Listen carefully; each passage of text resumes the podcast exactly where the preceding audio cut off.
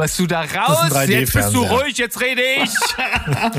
Was ist denn hier los? Wow, das haben wir jetzt doppelt gesagt. ah, hier sind schon eine Horde Männer, ey. Hallo, hier ist Berg.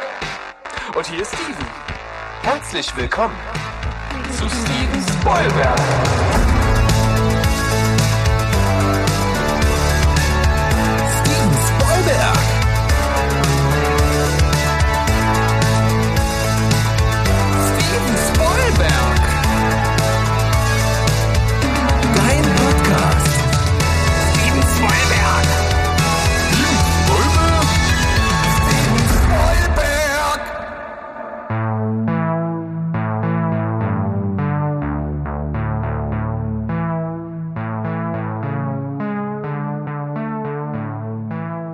Heidi, ho Welt da draußen. Wir sind wieder zurück. Steven Spoilberg ist back all over Germany. Verteilt alle vier, denn wir sind wieder alle da. Haben uns erholt von äh, den großen Folgen, die wir so zum Schluss gemacht haben. Und jetzt sind wir einfach wieder back im Business und machen hier schön wieder, ja, wie immer so. Aber wir gucken mal, wir haben so eine kleine Überraschung hinten raus. Wenn wir da noch Bock haben, wer da noch nicht abgeschalten hat, der wird das erleben. Mal gucken, ob wir es erleben. Sandro hat schlechte Internetverbindung, der wird wahrscheinlich wenig erleben von den ganzen hier, aber wir gucken mal, wie wir so durchkommen. ja. Und ganz frisches Thema haben wir ja mit den Golden Globes, denn äh, zum Zeitpunkt der Aufnahme heute ist die quasi in der Nacht gerade verliehen worden.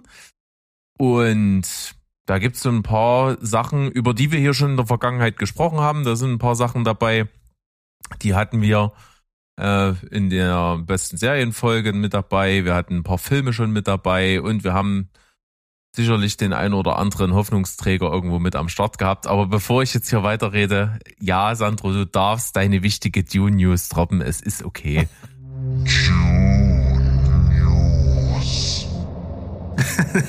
ja, vielen Dank. Deswegen ist mein Internet auch so schlecht, weil ich bin nämlich gar nicht hier von Germany. Ich bin nämlich direkt ähm, live aus Araken wieder am Start. Ich habe es euch versprochen, es gibt 2023 in dem Dune-Jahr schlechthin einfach auch wieder äh, wöchentlich News. Und ähm, diesmal gibt's auch wirklich ein paar interessante Casting-News mal wieder zum Film, der eigentlich abgedreht ist, nämlich zu Dune Part 2. Und zwar wurde Tim Blake Nelson gecastet, beziehungsweise er hat seine Rolle schon abgedreht, aber es kam jetzt erst raus, dass er ähm, ein Teil des Castes ist, der ja schon sowieso mega geil ist.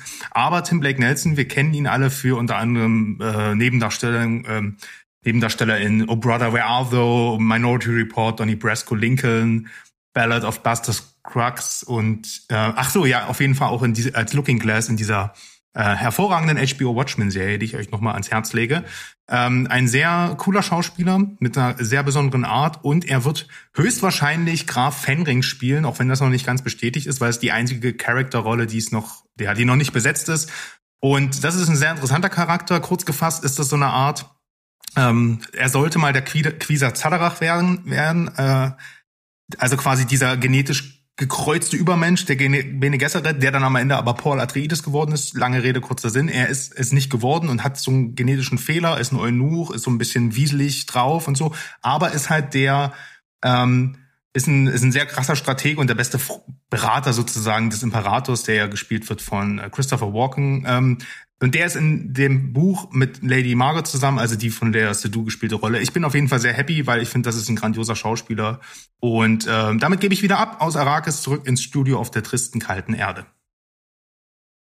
Nicht schlecht. Da haben wir auf jeden Fall die Dune News aber so richtig abgearbeitet heute. Und äh, Golden Globes nochmal zurück. Back to topic.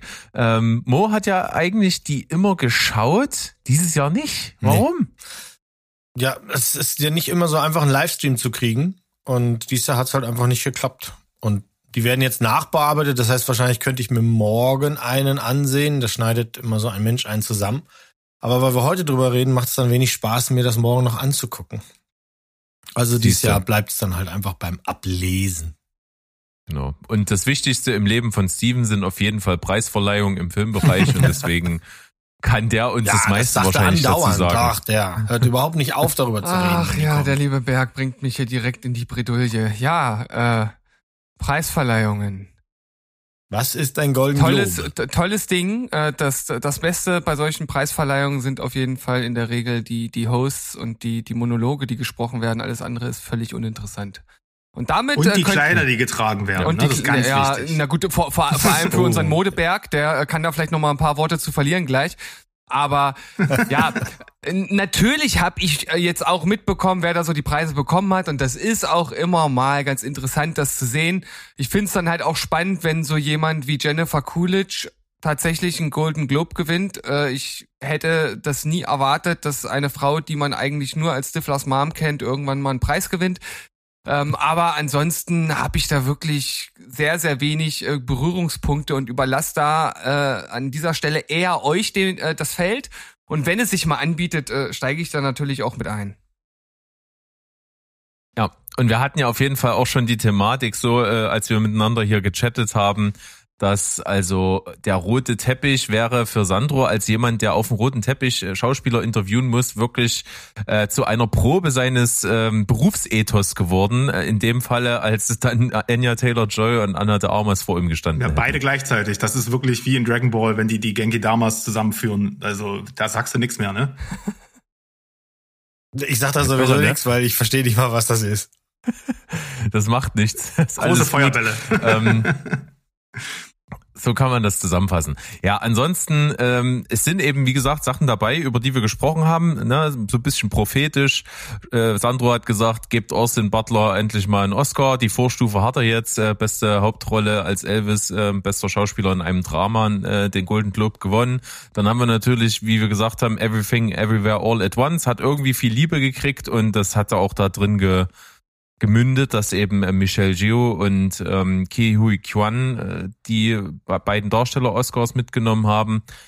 Ansonsten habe ich damals gehabt bei den besten Serien in der Folge, die wir gemacht Golden haben. Äh, Oscar, so, Oscars, so weit sind wir noch nicht. Er hat's prophezeit. nee, so weit ne? sind Wir wir haben noch es jetzt nicht. gehört. das stimmt. Ja, ja. Haben ja, es gehört.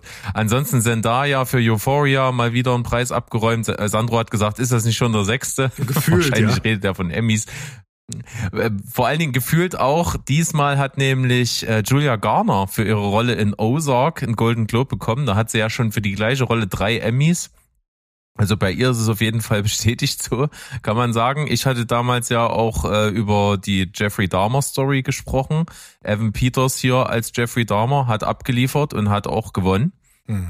Äh, absolut verdient. Ansonsten unser Namenspatron Steven Spielberg ist dabei mit bester Film, bestes Filmdrama und äh, beste Regie in einem Filmdrama für die Fablemans.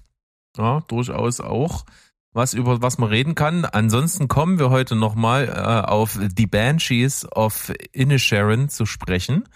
Hat ähm, die meisten Nominierungen gehabt mit acht äh, Golden Globe Nominierungen und drei gewonnen. Bester Film, bestes Drehbuch äh, und bester Hauptdarsteller Colin Farrell. Wir werden da sicherlich dann gleich drauf zu sprechen kommen. Mhm.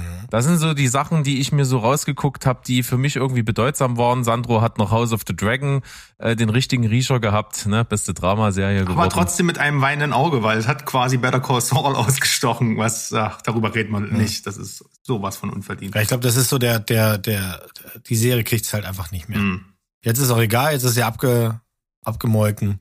Aber wir haben ja auch gesagt, wie sehr uns Paul Walter Hauser Ja, gefallen hat. Genau.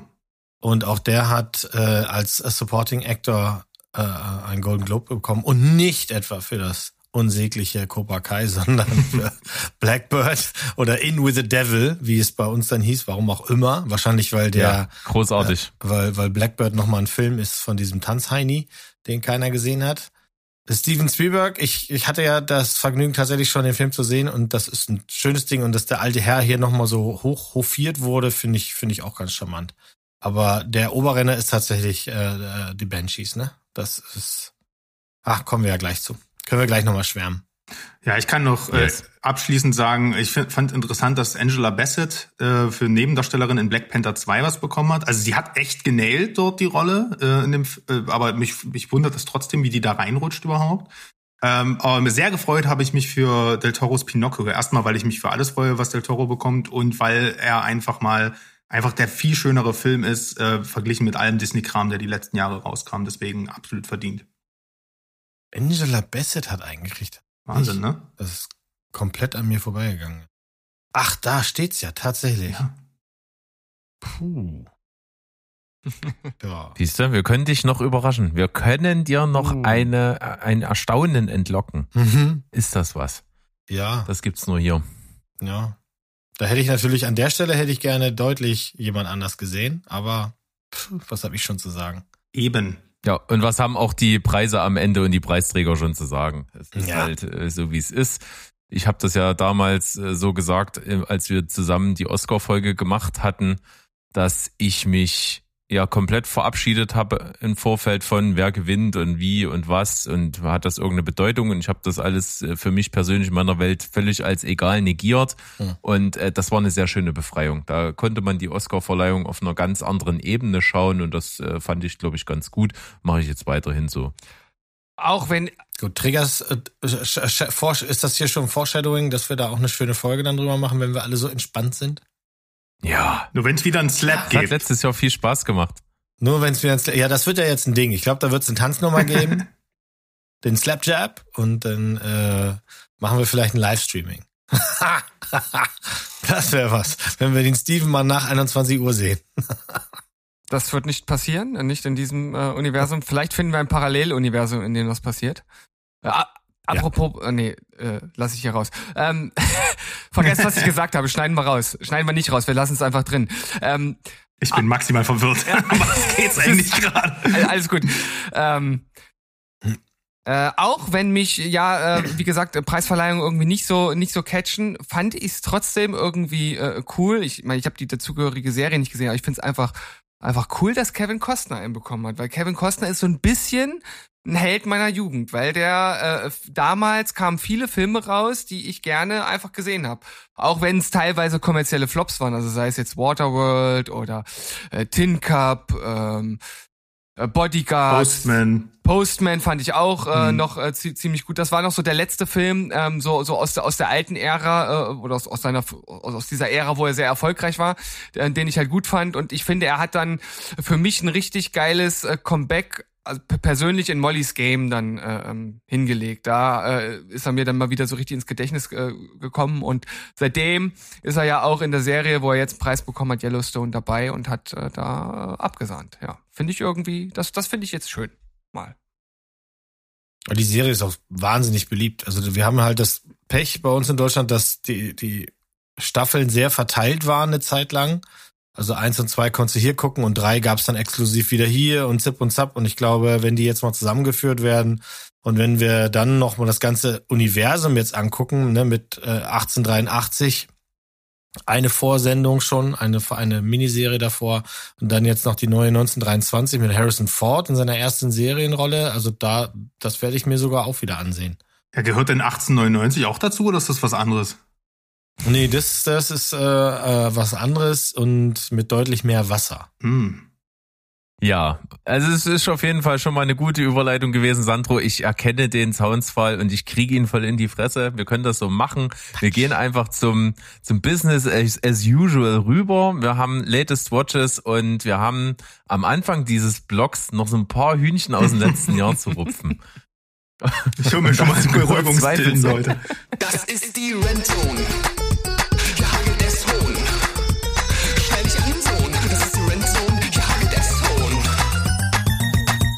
Zweifelsohne gehört dazu 1899, weil ich sagen muss, das ist mit einer der wirklich äh, Serien, die ich am beschissensten oder ist, glaube ich, die, die am schlechtesten weggekommen ist bei mir im, im Jahre 2022. Ähm, bei Steven auf Platz eins der besten Serien des Jahres. Äh, Mo wahnsinnig begeistert. Sandro hat auch durchaus nachgeholt und war angetan. Und äh, ich, ja, ich fühl's gar nicht sowohl ich als auch meine Frau nicht. Und ich muss halt einfach sagen, ich habe mal so ein bisschen analysiert, bisschen drüber nachgedacht, was denn so die Punkte sind. Und ich habe das mal so auf fünf Punkte eingegrenzt. Also, Punkt eins ist bei mir. Ich finde, die Serie verhebt sich an ihrer eigenen Prämisse. Die hat viel zu viele Figuren, mit denen man nicht äh, genügend macht und gleichzeitig auch zu viel macht. Weil du hast einfach als Konzept, dass Leute völlig unterschiedlicher Herkunft, die sich nicht kennen, auf einem Schiff sind. Die haben null Beziehung untereinander und das ist ja auch in dem in der Tatsache, dass die halt auf einem Schiff irgendwohin unterwegs sind, ist das klar. Die haben auch nicht den Anspruch, untereinander irgendeine Beziehung zu haben. Die wollen alle möglichst schnell ihr eigenes Ding machen und darüber kommen und fertig. Im Gegensatz zum Beispiel zu Lost, wo halt alle verbunden sind durch ein Ereignis, was sie halt auf der Insel dazu zwingt, miteinander zu interagieren und Beziehungen aufzubauen. Das hast du hier halt einfach nicht. Ja, die kommen in die Situation, dass, da, dass die da halt irgendein Schiff ansteuern, was, was eigentlich verschollen ist. Aber im Grunde genommen haben die trotzdem auch in dieser, in diesem Szenario nichts miteinander zu tun und schaffen es auch nicht, genügend Fäden zu knüpfen. Also von daher finde ich, es sind einfach viel zu viele Figuren mit viel zu wenig Beziehung und Bezug zueinander. Dann kommt mit dazu, für mich ist ehrlich gesagt keine einzige Figur sympathisch. Ich finde keine Figur in der ganzen Serie, mit der ich irgendwo eine Beziehung aufbauen kann, mit denen ich irgendwie mitfiebre, für die ich irgendeine Art Sympathie oder Interesse habe. Es versandet für mich alles und dadurch ist für mich alles keine Fallhöhe. Ich kann keine der Figuren irgendwie äh, nachvollziehen, weil ich auch finde, dass so wie die geschrieben sind, sind auch ganz oft Handlungen für mich völlig unerklärlich. Also ich finde auch den, äh, den, den, den Typen, der den Captain spielt, was der für, für, eine, Besa für, eine, ähm, für eine Belegschaft von 1500 Leuten auf dem Schiff teilweise für egoistische Entscheidungen trifft, es hat er komplett seinen Beruf verfehlt, dieser Mann. Also kann ich nicht nachvollziehen, funktioniert für mich nicht. Dazu kommt, dass ich finde, dass die ganze Inszenierung, das ist jetzt mein Punkt drei, die ganze Inszenierung super dröge ist. Also du hast über allen diese unglaublich bedeutungsschwangere, bleierne Schwere, die auf allem drauf liegt. Du hast diese konsequent depressiv-melancholische Grundstimmung, als hätte jemand den Schauspielern irgendwie gesagt, pass auf, du spielst bitte jede Szene so, als wäre gerade deine Oma gestorben. So, und das hast du permanent. Du hast niemanden, der auch nur irgendwie anders mit der Situation umgeht. Und das gehört für mich nicht zu menschlicher Emotion. Wenn du so viele Leute auf einem Schiff hast, denen was Schlimmes passiert und die irgendwelche einschneidenden Erlebnisse in ihrem Leben hatten, die Schmerz verarbeiten und ähnliches, da ist nicht jeder dabei, der die ganze Zeit permanent eine Schnauze zieht und nichts anderes passiert hier. Alle ziehen nur eine Fresse, alle sind hoffnungslos, alle gucken nur in die Röhre und das überträgt sich so krass auf mich beim Gucken, dass ich mir denke, ja, ist doch jetzt gut. Also da kommt keine Facette und nichts für mich rüber. Punkt vier: die Mysterien, die aufgezeigt werden. Es sind viel zu viele. Die Serie ballert dich zu mit irgendwelchen Sachen, die passieren und die total mysteriös sind. Und als würde das immer nicht reichen, kommen die immer mit noch was und mit noch was und mit noch was. Und irgendwann ist es mir vollkommen egal. Du hast hier schon eine geile Grundprämisse eigentlich, dass die eben dieses verschollene Schiff irgendwie finden und dass dann, dass die das Schiff auch betreten und dass das dann irgendwie äh, schon ver, so, so vermodert ist und so. Das ist alles noch interessant. Bis dahin gehe ich noch mit. Aber dann wird dieses Szenario immer weiter mit irgendwelchen komischen Sachen gefüttert. Ist, da kommt so ein, so ein Junge aus einem Schrank, als wäre das nicht schon creepy genug, hat er so eine komische Pyramide in der Pfote, wo kein Mensch weiß, was das ist. Und das passiert permanent. Permanent wird dir sowas um die Ohren geschmissen. Dann gibt's irgendwelche Käfer, die dauernd durch Türen gehen. Dann gibt's Schächte. Dann gibt's irgendwelche komischen anderen Traumwelten. Also das ist alles irgendwie so komisch und will dich als Zuschauer einfach nur in diese Position bringen, dass du oh, das ist aber komisch jetzt. Und das ist ja völlig verrückt. Oh, was steckt denn da dahinter? Und der wirft dir, die Serie wirft dir ja nicht mal irgendeinen Knochen hin, sondern es wird halt einfach nichts aufgelöst im Verlauf der Serie. Und am Ende, jetzt komme ich zu Punkt 5, was ich halt wirklich absolut die, den Gipfel davon finde. Es ist halt so lazy writing, weil es halt einfach darauf hinausläuft, dass wir am Ende ein Szenario erschaffen, was sowieso halt schon prädestiniert dafür ist, dass eben das alles irgendwie dann logisch ist, weil es halt alles möglich ist. Du kannst halt alles da in der Serie machen und es würde alles funktionieren in der Prämisse, die sie sich dafür gebaut haben. Und das ist für mich absolut lazy. Es wird am Ende dann noch so angeteasert und da kann mir halt keiner erzählen, ja, das erschließt sich dann erst mit den anderen zwei, drei Staffeln, die da noch geplant waren. Du hast für die erste Staffel keinen befriedigenden Abschluss. In sich ist die Story nicht abgeschlossen und es, natürlich kann es sein, dass mit zwei, drei weiteren Staffeln darauf eingegangen wird und dass dann einiges noch klar wird. Aber es kann genauso gut sein, dass du in Staffel zwei ein komplett anderes äh, Szenario hast wo die Figurenkonstellation nochmal so ein bisschen so ähnlich da ist, wo aber auf diese Story mit den Schiffen und so nicht nochmal Bezug genommen wird. Das sind die fünf Punkte, warum es für mich überhaupt nicht funktioniert und warum es für mich echt keine gute Serie ist und wo ich wirklich mich durchquälen musste. Ich habe mich sehr auf deine Kritik gefreut, weil ich wirklich wissen wollte, was du an der Serie kritisierst. Und ich habe jetzt gerade versucht, die Punkte nachzuvollziehen und ich muss dir sagen, dass ich keinen davon voll nachvollziehen kann. Tatsächlich. Ich finde äh, die beiden Hauptdarsteller, also ähm, Emily Becham, ich weiß nicht, wie man es ausspricht, und Andreas Pietschmann, fand ich großartig.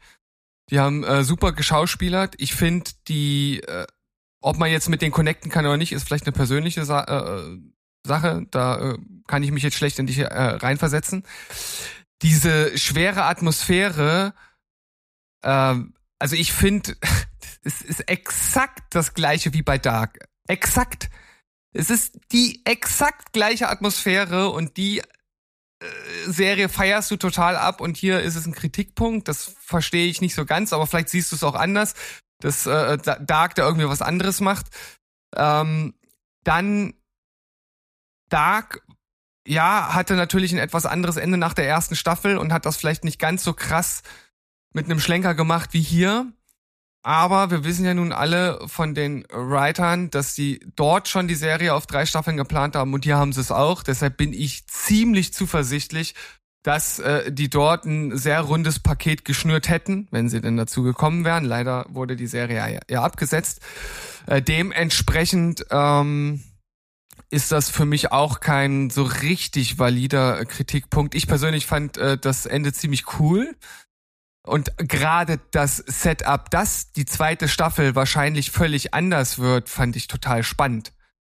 Ähm, also äh, ich hätte mich jetzt super äh, auf die nächste Staffel gefreut. Ähm, das waren jetzt, glaube ich, nur drei von deinen Kritikpunkten. Die anderen beiden sind mir jetzt gerade äh, entfallen, aber ich glaube, die anderen beiden wollen auch noch was sagen. Äh, der Sandro meldet sich und darf gerne anknüpfen. Ja, ganz kurz nur. Ähm, Berg hat ja schon geforeshadowt, dass ich sie eigentlich ganz gut fand, die Serie. Ähm, es war für mich sehr schwer, die zu gucken. Einmal, also ich habe es nur gemacht, damit Mo House of the Dragon gucken muss, gebe ich ehrlich zu. Weil ähm, während ich ne, während ich die Serie gestartet habe, kam die Cancelung. Und ich wusste schon, oh, das eine, die endet mit einem Cliffhanger. Und ich dachte mir so, oh, geil, jetzt gucke ich noch fünf Folgen und, und stehe am Ende da und hab nichts. Äh, und deswegen, das versuche ich aber nicht in die Wertung mit einfließen zu lassen. Äh, insgesamt muss ich ähm, verstehe ich dich auch nicht genau, Berg, weil Steven hat recht. Äh, ich war die ganze Zeit, also ich finde die Serie ist auch super trist, depressiv und äh, uh, und, und so moody, ein bisschen zu viel. Aber das fand ich bei Dark auch schon, genauso wie die Figuren in Dark, fand ich auch alle extrem ähm, fast, also nicht facettenlos, sondern die hatten alle irgendwie die, die gleiche Facette, so so so so leicht manisch, so ein bisschen traurig, trist. Was war trist trifft, glaube ich, ganz gut. Und das ist bei 1899 auch so. Das heißt, die Figuren haben mir auch nicht viel gegeben, da gebe ich recht. Ähm, und vieles wirkte konstruiert und klar, das Ende macht alles obsolet. Das kannst dich jetzt fragen, so als würdest du zehn Folgen oder acht Folgen waren das, glaube ich, acht Folgen lang äh, Neo in der Matrix zu gucken und am Ende der Serie, äh, und, und am Ende der Serie wacht er auf oder sowas, ne? Das ist so ein ähnlicher, so ein ähnlicher Effekt. Und das ist natürlich super unbefriedigend, weil dann kannst du ja sagen, ach, das war ja alles quasi umsonst jetzt. Und da, da gebe ich dir recht. Vor allem, wenn du weißt, es wird nicht fortgesetzt. Ich gebe aber auch Steven recht, um zu sagen, ich, ich würde brennend gerne wissen, was jetzt passiert. Und wie gesagt, ich wollte es ja eigentlich kurz machen, deswegen, ich stecke irgendwo in der Mitte ich hoffe, dass wenn sie jetzt nicht die Möglichkeit haben, das auf Netflix fortzusetzen, dass sie vielleicht ein Graphic Novel rausbringen können oder irgendwie das noch literarisch fortsetzen, weil die Story an sich, worauf es hinausläuft, das hätte mich schon brennend interessiert, was da wirklich dahinter steckt, weil jetzt muss man ehrlich sagen, geht die, würde die Serie eigentlich erst richtig losgehen. Und das ist schon sehr, sehr schade. Ja, ich brauche jetzt nicht mehr viel dazu sagen. Ich will nur eine Sache ergänzen. Berg, ich kenne jemanden, der dauerhaft ein Gesicht zieht und nie lacht und immer schlechte Laune hat. Ähm, deswegen solche Menschen gibt's. Und ähm, ich habe ja nicht gesagt, dass es solche Menschen nicht gibt, aber die fein. sind halt alle so. Ja, die sind alle so. Ich, ich, ich, ich verstehe einen, der anders damit seinen ja, Emotionen, ja, ja, ich verstehe mit, mit einige Emotionen Punkte, anders umgeht. Ein bisschen was verstehe ich. Ich verstehe, äh, ich mochte es halt, ich hatte damit Spaß, ich bin traurig, dass nicht weitergeht. Und wenn ich halt parallel höre, dass in Deutschland halt gerade an einer Prequel-Serie zu Dinner for One gearbeitet wird, dann frage ich mich, können wir unser Geld nicht besser ausgeben und hier vielleicht das, was da sowieso schon aufgebaut ist, weil diese Bay gibt's ja jetzt, da kann sie ja vielleicht jemand anders nehmen und äh, denen das Geld geben und Soll, apropos, sie ja, Michael Bay, lassen. soll Michael Bay 1899 fertig drehen? ich mal. Oh Mann, oh Mann. Ja, Also ja, natürlich bin ich ja jetzt einfach äh, auch alleine gegen drei, deswegen kann ich ja auch noch Nein, mal aber kurz du bist ja nie Bezug nehmen. gegen. Du bist nie gegen. Wir lieben dich, ja. Nee, und muss ja deine, deine Meinung ist hochgeschätzt. Ich muss trotzdem ein bisschen Rückbezug nehmen. Ähm, ich habe ja auch nicht gesagt, das ist die absolute Wahrheit, was ich sage, sondern es ist halt, wie ich die Serie empfunden habe. Genauso hat es meine Frau empfunden. Und das Ding ist, das bedingt sich halt alles natürlich total gegenseitig. Wenn ich eine Serie gucke, äh, das weiß man, wenn man mir zuhört. Ich, weiß, äh, ich, ich lege immer Wert auf Figuren. Wenn eine Serie Figuren hat, mit denen ich überhaupt nicht bonden kann und die ich nicht sympathisch finde, dann kann der Rest so gut sein, wie es will. Das nervt mich dann alles. Das ist hier ein, ein Ding. Ich mag halt keine Figuren, deswegen äh, finde ich das natürlich einfach alles anstrengend zu gucken. Deswegen nervt mich dann diese triste Atmosphäre noch zusätzlich, weil ich halt weder durch die, durch die abwechslungsreiche Atmosphäre noch durch die Story, weil wie gesagt, die Mysterien, die nerven mich hier auch, ich kriege keine anderen Stimuli. Ich, ich, die Figuren nerven mich, mich nervt dann die Story und alles andere auch. Und deswegen kann ich es dann halt hinten raus nicht mehr gut finden. Und das ging bei mir so weit, dass ich nach, ich glaube, nach Folge 4 oder nach Folge 5 hätte ich die Serie abbrechen können und hätte null Bauchschmerzen gehabt, nicht zu wissen, wie es ausgeht. Weil es mich einfach überhaupt nicht mehr interessiert hat. Also, äh, du hast noch mal was Wichtiges gesagt. Also, man hat da ja ganz eigene Ansatzpunkte und ich habe ja gesagt, ich kann deine Punkte nicht nachvollziehen, weil ich halt anders drauf gucke und du hast da einen anderen, äh, anderen äh, Ansatz und äh, das kann ich dann wiederum auch nachvollziehen. Aber eine Sache, und da bist du jetzt auch noch nicht so wirklich drauf eingegangen, die kann ich kann ich halt auch äh, äh, aus deiner Perspektive nicht nachvollziehen, weil ich finde, auch in Dark zieht jeder nur eine Fresse. Da lacht nicht einer einmal in der Serie. Die sind auch nur mies drauf. Äh, es ist exakt wie in der Serie, deswegen verstehe ich da deinen Kritikpunkt nicht. Also das ist das Einzige, was ich, was ich auch aus deiner Perspektive nicht wirklich nachvollziehen kann. Aber vielleicht ist es ja. Naja, weil da die anderen Ja, Sachen okay. halt passen, weil ich dann durch andere Sachen davon abgelenkt werde und dann kann ich das äh, akzeptieren, so wie es Also sozusagen. Ansonsten, Äh, ansonsten gilt's halt Berg 1899. Nope. Die Meister der Überleitung haben wieder zugeschlagen. Äh, Ich habe Nope nachgeholt, nachdem in der letzten Folge äh, der, wer hat's, ich glaube, Berg hat's dabei gehabt, ne? Nope? In der Liste? Ich in hatte der auf der besten Liste, Liste, genau. von besten Filmen, ja, genau. Und äh, ja, wie gesagt, ich habe ihn nachgeholt. Ich, will- ich will immer sagen Jordan P. Lee. Will das auch jemand von euch sagen immer? Jordan P. Lee? Nein. Pelé. Pelé. Ja, Pelé, dafür, dafür ist leider ja, ein genau. E zu viel drin. Es ist für mich der, Der. Jordan, der Jordan Peely. Ähm, Äh, Hauptsache du sagst nicht Pelle. Achtung, Achtung, Paddle Steven haut jetzt einen Major-Spoiler zu Nope raus. Falls ihr den Film noch schauen wollt und euch nicht beeinflussen lassen möchtet, dann springt zur nächsten Timestamp. Dort geht's dann mit Avatar weiter. Auch dort wird heute gespoilert, weil Mo den Film einfach komplett auseinander nimmt. Wenn ihr das also auch überspringen wollt, was ich euch nicht empfehle, weil das äh, äußerst äh, unterhaltsam äh, geworden ist, ähm, dann müsst ihr natürlich einfach noch einen Film weiterspringen. Viel Spaß. Pelle. äh, äh, ich, ich fand, das war ein, ein, ein kurzweiliger Horrorfilm mit äh, aber auch tiefgründigen Ansätzen, die vielleicht nicht bis ins allerletzte Detail ausgefeilt wurden. Das Monsterdesign, was Sandro ein bisschen äh, das ist, ich, ich mach, ich mach, ich mache eine kleine Spoilerwarnung rein. Ja, die ganze wollte gerade ist sagen, Spoiler hier. eigentlich der Spoiler des Films, aber ist egal. Na gut, aber eigentlich müsste, wenn ihr jetzt, wenn wir jetzt schon im Spoiler drin sind, ich meine, ob es jetzt Hau nun raus. Aliens sind oder ein Monster selbst, ist jetzt eigentlich auch nicht mehr so der große Unterschied, ehrlich gesagt. Also entweder das ist halt das Monster selbst oder innen drin sitzt ein Monster. Aber gut, wie man es wie man's nehmen möchte. Du fandest ja, äh, oder oder denkst du, das UFO fliegt da äh, dann geh ganz alleine, ohne ein. Red mal über deine sitzt? Meinung. Mein, meine Meinung habe ich schon gesagt. Nee, nee, weil du gerade, weil du gerade so irritiert geguckt hast. Ähm, ich fand das äh, Mo- Monster-Design äh, auf jeden Fall innovativ. Äh, klar kann man auch sagen, äh, man hätte jetzt da richtig auf der Kacke hauen können und irgendwie so ein super krasses Megamonster machen können. Das ist dann aber auch, denke ich, wieder sehr subjektiv. Also ich fand das äh, total spannend, wie die das gemacht haben. Vor allem, wenn dann da auch so Innenansichten gezeigt äh, wurden, äh, fand ich irgendwie ganz cool gelöst. Ähm, man merkt dem Film an, dass er ein FSK 12 Ra äh, Rating hat. Also da hätte man vielleicht irgendwie ein bisschen schrauben können, um noch ein bisschen so den Horrorfaktor anzuheben. Also ich fand den Film ähm, im Gegensatz jetzt zum Beispiel zu Get Out ziemlich gut konsumierbar. Also da war jetzt für mich irgendwie nichts, was mich so richtig, was ich so richtig creepy fand. Ich fand tatsächlich am die creepigste Szene war die, wo er im Stall war und äh, dann im Hintergrund da so Gestalten waren. Das fand ich creepy, aber den Rest fand ich eigentlich so, boah, kann man halt irgendwie mal schnell weggucken. Und der hat mich gut unterhalten und äh, wie gesagt, also ich fand, das ist ein Film, den man äh, gut gucken kann. Für mich hätte er jetzt nicht in eine Top-Liste gehört. Ja, my speech. Gut. Da, Im Gegensatz zu äh, dem Film, der jetzt kommt, der in meiner Top-Liste drin war. Das ist die Rentzone.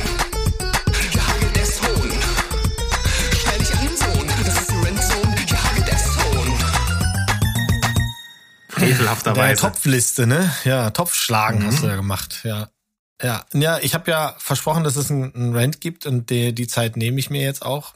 Ich habe mir viel Mühe dafür gegeben. Und hier können wir auch einen Spoiler vormachen, weil so zwei, drei Sachen, die ich sagen werde, die passieren hinten im Film und eigentlich ist es Wurst, aber es ist, wie es ist. Friendzone. Ähm, es sind nicht so richtige Spoiler, weil das ist alles so vorhersehbar. Avatar 2 Schlümpfe im Wasser. Äh, äh, 13 Jahre nach Avatar 1 und vor allem 10 Jahre nach Kein Sack interessiert sich mehr für 3D, kommt Avatar ins Kino. Und direkt werden wir auch bedroht mit äh, noch zwei, drei weiteren Filmen, die dann kommen. Wenn der hier schön Geld macht, jetzt macht er leider Geld, also werden die wohl kommen. Klar war ich damals neugierig, 3D haben wir alle gehabt. Ich hatte sogar einen 3D-Fernseher, der hat ja schon die Runde gemacht, der ist jetzt woanders und hat ein neues Leben. Äh, Ich weiß gar nicht, ob er als 3D da genutzt wird. Ich glaube eher nicht, ne? Nein, der Berg schüttelt den Kopf. Cameron geht natürlich auch bei Avatar 2, denn zweite Teile hat der Sandro ja gesungen, die kann er, äh, geht da wieder an die Grenzen der Technik und bietet das schärfste und erstaunlich klarste 3D, das man kriegen kann. So klar, dass viele Leute sich darüber aufregen, wie klar es ist, weil das macht halt einfach nur schmerzlich bewusst, dass man diese blauen Menschen nicht andauernd angucken will. Vor allem nicht, wenn das Ganze dann auch noch im High-Frame da rüberkommt. Während die Spezialeffekte aber alles andere um Lichtjahre in Schatten stellen, lässt der Film selber für mich als Kunstwerk und Geschichtenerzählung einfach viel zu viel zu wünschen übrig. Die fehlende Story ist der Runterzieher. In vielerlei Hinsicht ist das halt die Wiederholung des ersten Films. Äh, klar, es gibt jetzt neue Navis, die äh, Metkania oder Metakaina oder so, die Wassernavis nenne ich sie jetzt einfach mal. Ähm, das sind jetzt keine Dschungelnavis mehr, sondern Wassernavis. Die bösen Menschen kommen trotzdem und müssen bekämpft werden. Das hatten wir alles im ersten. Ähm, ja, also die, die Navis haben halt auch nichts gelernt. Oder das ist an dieser Stelle der Realismus, den hat ja auch der Sandro gelobt. Das ist ja Realismus und das ist ja eine Message. Der Film hat eine Message, denn solange es Ressourcen gibt, dann ist klar, dass sich die jemand holt. Und in diesem Fall sind das die Menschen. Die haben nur eine Position, die sind böse, intrigant, gierig und haben überhaupt keine Moral. Alles soll ihnen gehören und ihre eigene Welt stirbt. Und deswegen ist es nur gerecht, dass sie sich eine neue nehmen. Und die paar guten Menschen, die es im Film gibt, die kann man vernachlässigen. Die sind nur Mittel zum Zweck am Anfang vom Film. Also kommen die Menschen wieder, zerstören alles mal alles kaputt. Dann haben wir einen Zeitschnitt ein Jahr später und das Empire, ähm, ähm, die, die, die Menschen, die Himmelsleute sind halt so weit vorangeschritten, dass sie auf dem Planeten quasi so eine Art Schreckensherrschaft schon wiederhergestellt haben. Allerdings nur im Dschungelteil. Und dabei werden sie halt von der blauen Antifa geärgert. Jake Sully ist der Oberkrieger der Navi und überfällt die Menschen immer äh, wieder gerne, um überall die Waffen zu stehlen und andere Dinge anzustellen. Und an der Frage, das hat mich furchtbar gewurmt und ich saß im Kino mit Paula und da habe ich sie das erste Mal richtig laut äh, machen hören. Warum muss dieser Angriff, den wir sehen, der erste Angriff, ein nachgemachter Indianerüberfall aus einem Western sein. Schreiend und Waffen in die Luft streckend überfallen die Einheimischen einen Zug und, und machen uh, dabei und äh, das ist so übel indigenes Hast du gerade Indianer Klischee, gesagt? Du wirst jetzt gecancelt, ne? Das weißt du schon. ja, ja.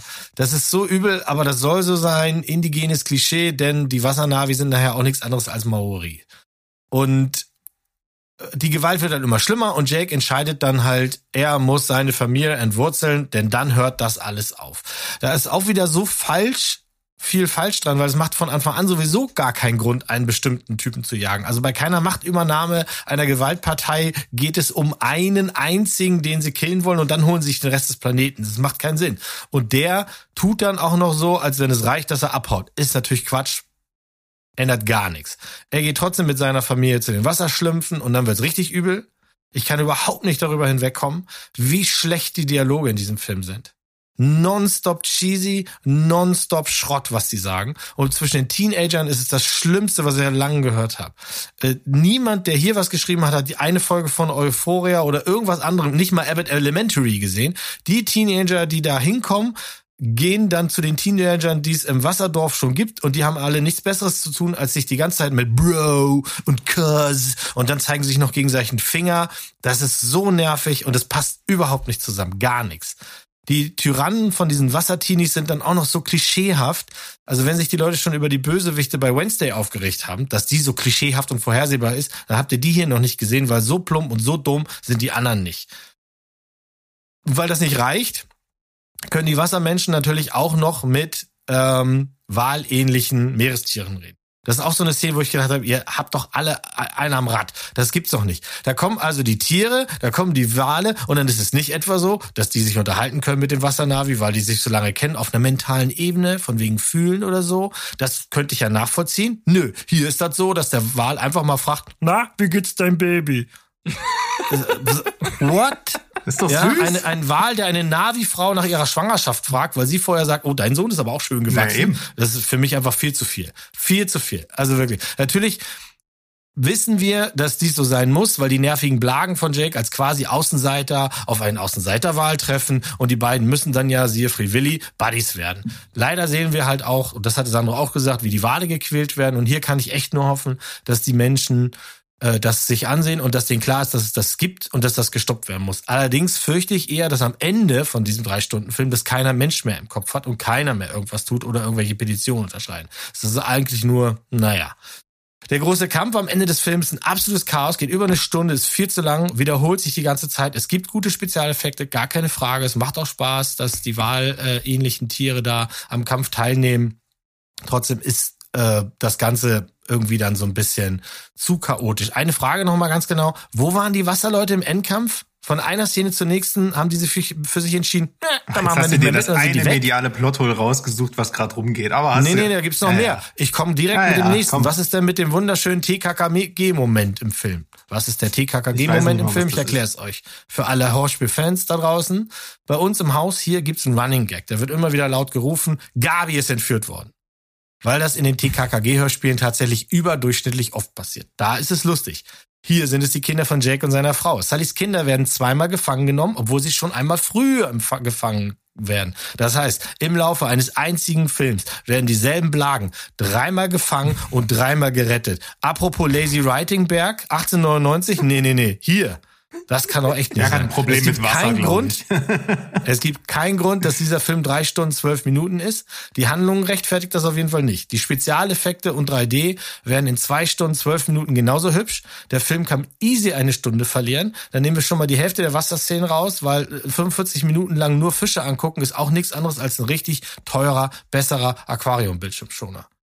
Und gleich, wenn wir dabei sind beim Schneiden, nehmen wir die ersten 15 Minuten raus, denn das hat mir schon richtig wehgetan. Da wird einmal die Tanzparty aus Matrix wiederbelebt, die ich hasse. Dann gibt's eine Geburtenszene, die eins zu eins König der Löwen ist. Und dann permanent das Schwülstige, wie schön ist es doch, dass ich endlich eine Familie habe, gebabbel, ist einfach nur noch zum Kotzen. S- Spider habe ich ja vergessen. Spider habe ich ja vergessen. Der Mensch, ein rückgratloser kleiner Bastard, der beim ersten Klaps auf den Kopf direkt zum braven Diener der Bösen wird, den sogar die Speiche, äh, die, die Sprache beibringt.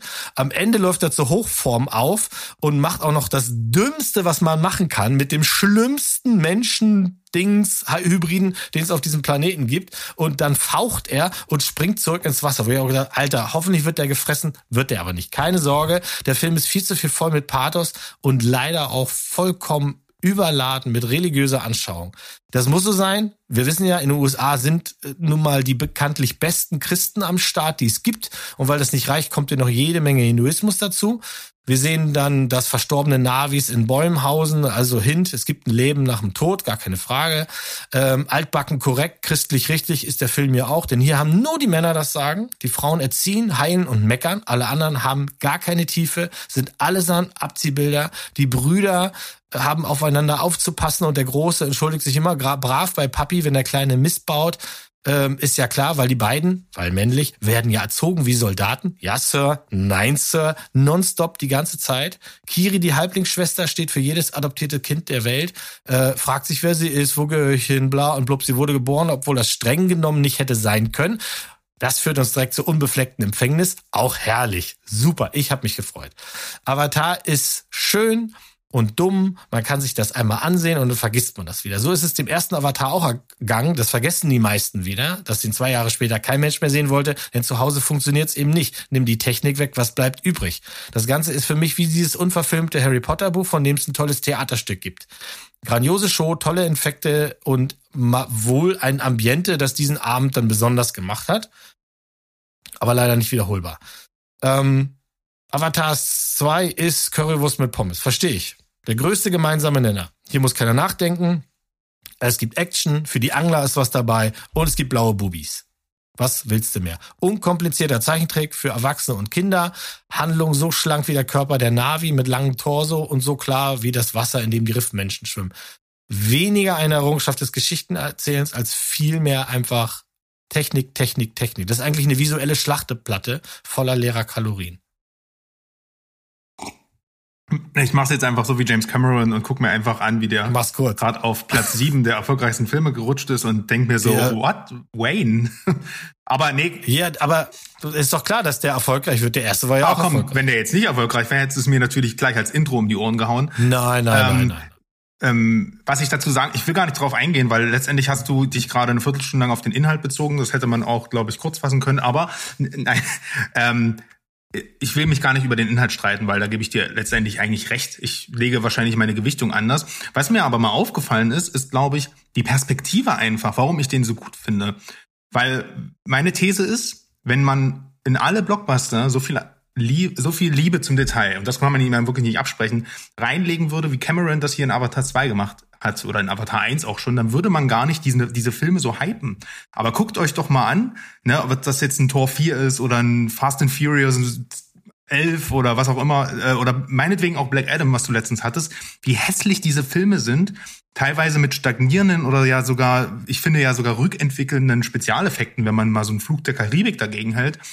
Und man muss jetzt Cameron, man kann jetzt von den, von der Ideologie, die da drin steckt und sowas, wo ich, ich, ich glaube das alles nicht. Ich sag einfach nur, er weiß, welche Hollywood-Tropes funktionieren und, und mehr möchte ich dem gar nicht unterstellen. Aber A, ähm, ist er sich dieser Mainstream-Mechanismen be absolut bewusst und B, versteht er halt das Medium Kino. Und sein Ziel ist es ja letztendlich, wie du schon sagst, dass ganz viele Milliard Millionen Menschen auf der Welt den Arsch hochbekommen und ins Kino gehen und das als Erlebnis wahrnehmen. Wenn das halt dieser genannte kleinste gemeinsame Nenner ist, dann ist das halt nun mal so. Das schafft aber nun mal ein Man in Lamp oder ein Nope halt nicht, ne? Und deswegen finde ich das trotzdem gut, dass es diese Filme gibt, um eben diese, dass es so einen Blockbuster gibt, der eben auch einfach das Kino erhält.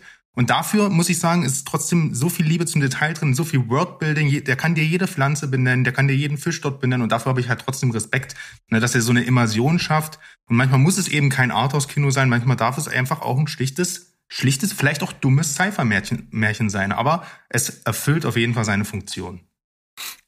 Ja, hat ja Berg letztens auch schon gesagt. Wenn ein Film das sein will, dann ist er das. Der will ja erfolgreich sein, er will laut sein und er will bunt sein, Genau. er will die Leute ins Kino bringen. Das macht er, das macht er auch gut. Was mich ein bisschen wurmt ist, also abgesehen davon, dass ich ihn wirklich schrecklich fand, hätte ich wissen müssen, ich fand den ersten schon nicht gut, ich werde die anderen auch nicht gucken. Also nie wieder Rant von Mo, gar keine Frage. Aber was mich wirklich ärgert, ist, dass Oh, jetzt bin ich aber ein bisschen enttäuscht, weil äh, also das hat jetzt gerade Nee, die, nee, die, die, nee, die nee, Latte kann ziemlich hochgesetzt. Das kann ich nicht. Und wa- was mich wirklich ärgert, ist, dass sich Leute da draußen hinstellen und mir vorsalbern wollen in 1500, 600, 800 Kritiken, ähm, was das für eine großartige Story ist. Bei jedem anderen Regisseur wären das hier nicht blaue Fummel, würde genau das kritisiert werden, dass es hier überhaupt keine Story gibt. Da kommt der, der, der äh, Bierdeckel wieder raus, der nicht mal vollgeschrieben ist. Aber hier ist das halt eben egal. Ja, also ich bin jetzt auch ein bisschen enttäuscht, denn genauso will ich meine Rants haben. Ich kann alles 100% nachvollziehen. Ist es äh, auf der Inhaltsebene und auf der ideologischen Ebene gebe ich dir in allen Punkten recht. Und ich gebe dir auch recht, dass das zu Hause deutlich weniger noch funktionieren wird als Erlebnis im Kino mit allen Pipapo drum und dran. Äh, macht's Spaß. Wer das gerne nochmal hören will, das haben wir in der äh, Liste der besten Filme besprochen. Gerne da nochmal in die Folge hören. Und ich muss, ich muss Mo nicht nur für dieser, für diesen außergewöhnlich äh, gut äh, geratenen Rant danken, sondern auch dafür, dass ich noch viel, viel, viel, viel, viel, viel weniger Lust auf diesen Film habe als vorher sowieso schon. Also es, es, ich, ich bin ja eigentlich ein Blockbuster-Gucker, aber das ist so ein Film, der mich von von Anfang an absolut überhaupt nicht interessiert hat.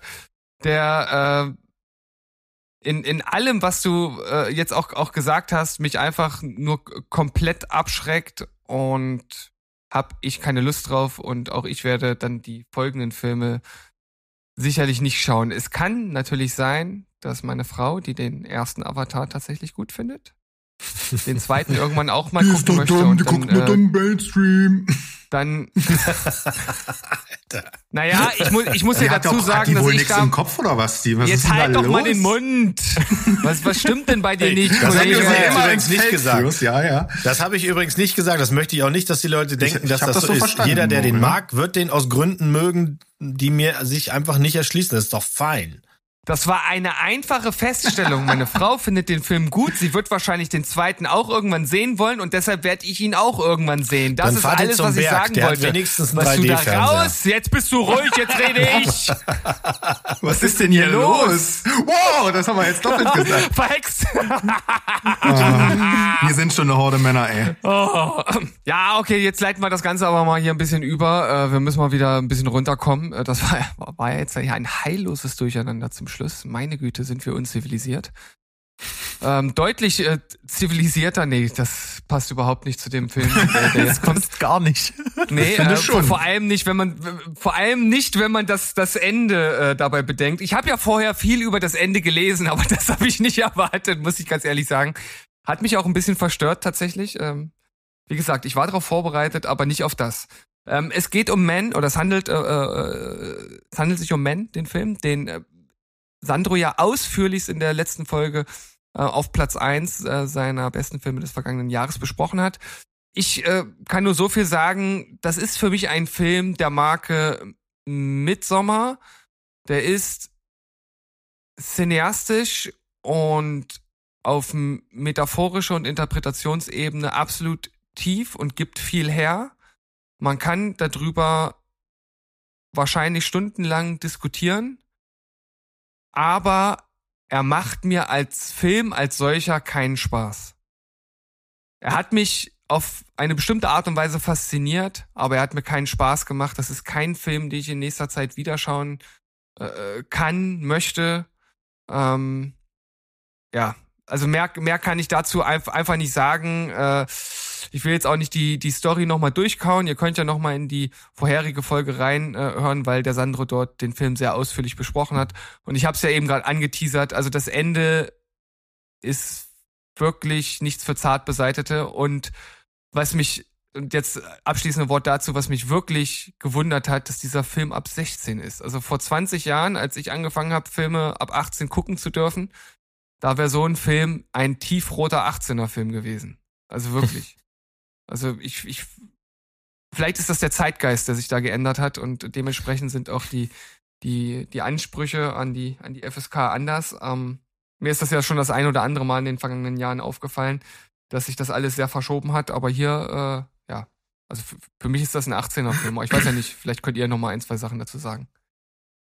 Naja, ich meine, es ist ja, wir haben ja schon um ein ums andere Mal festgestellt, die, die Leute bei der FSK, die benutzen Würfel. So, Ja, also.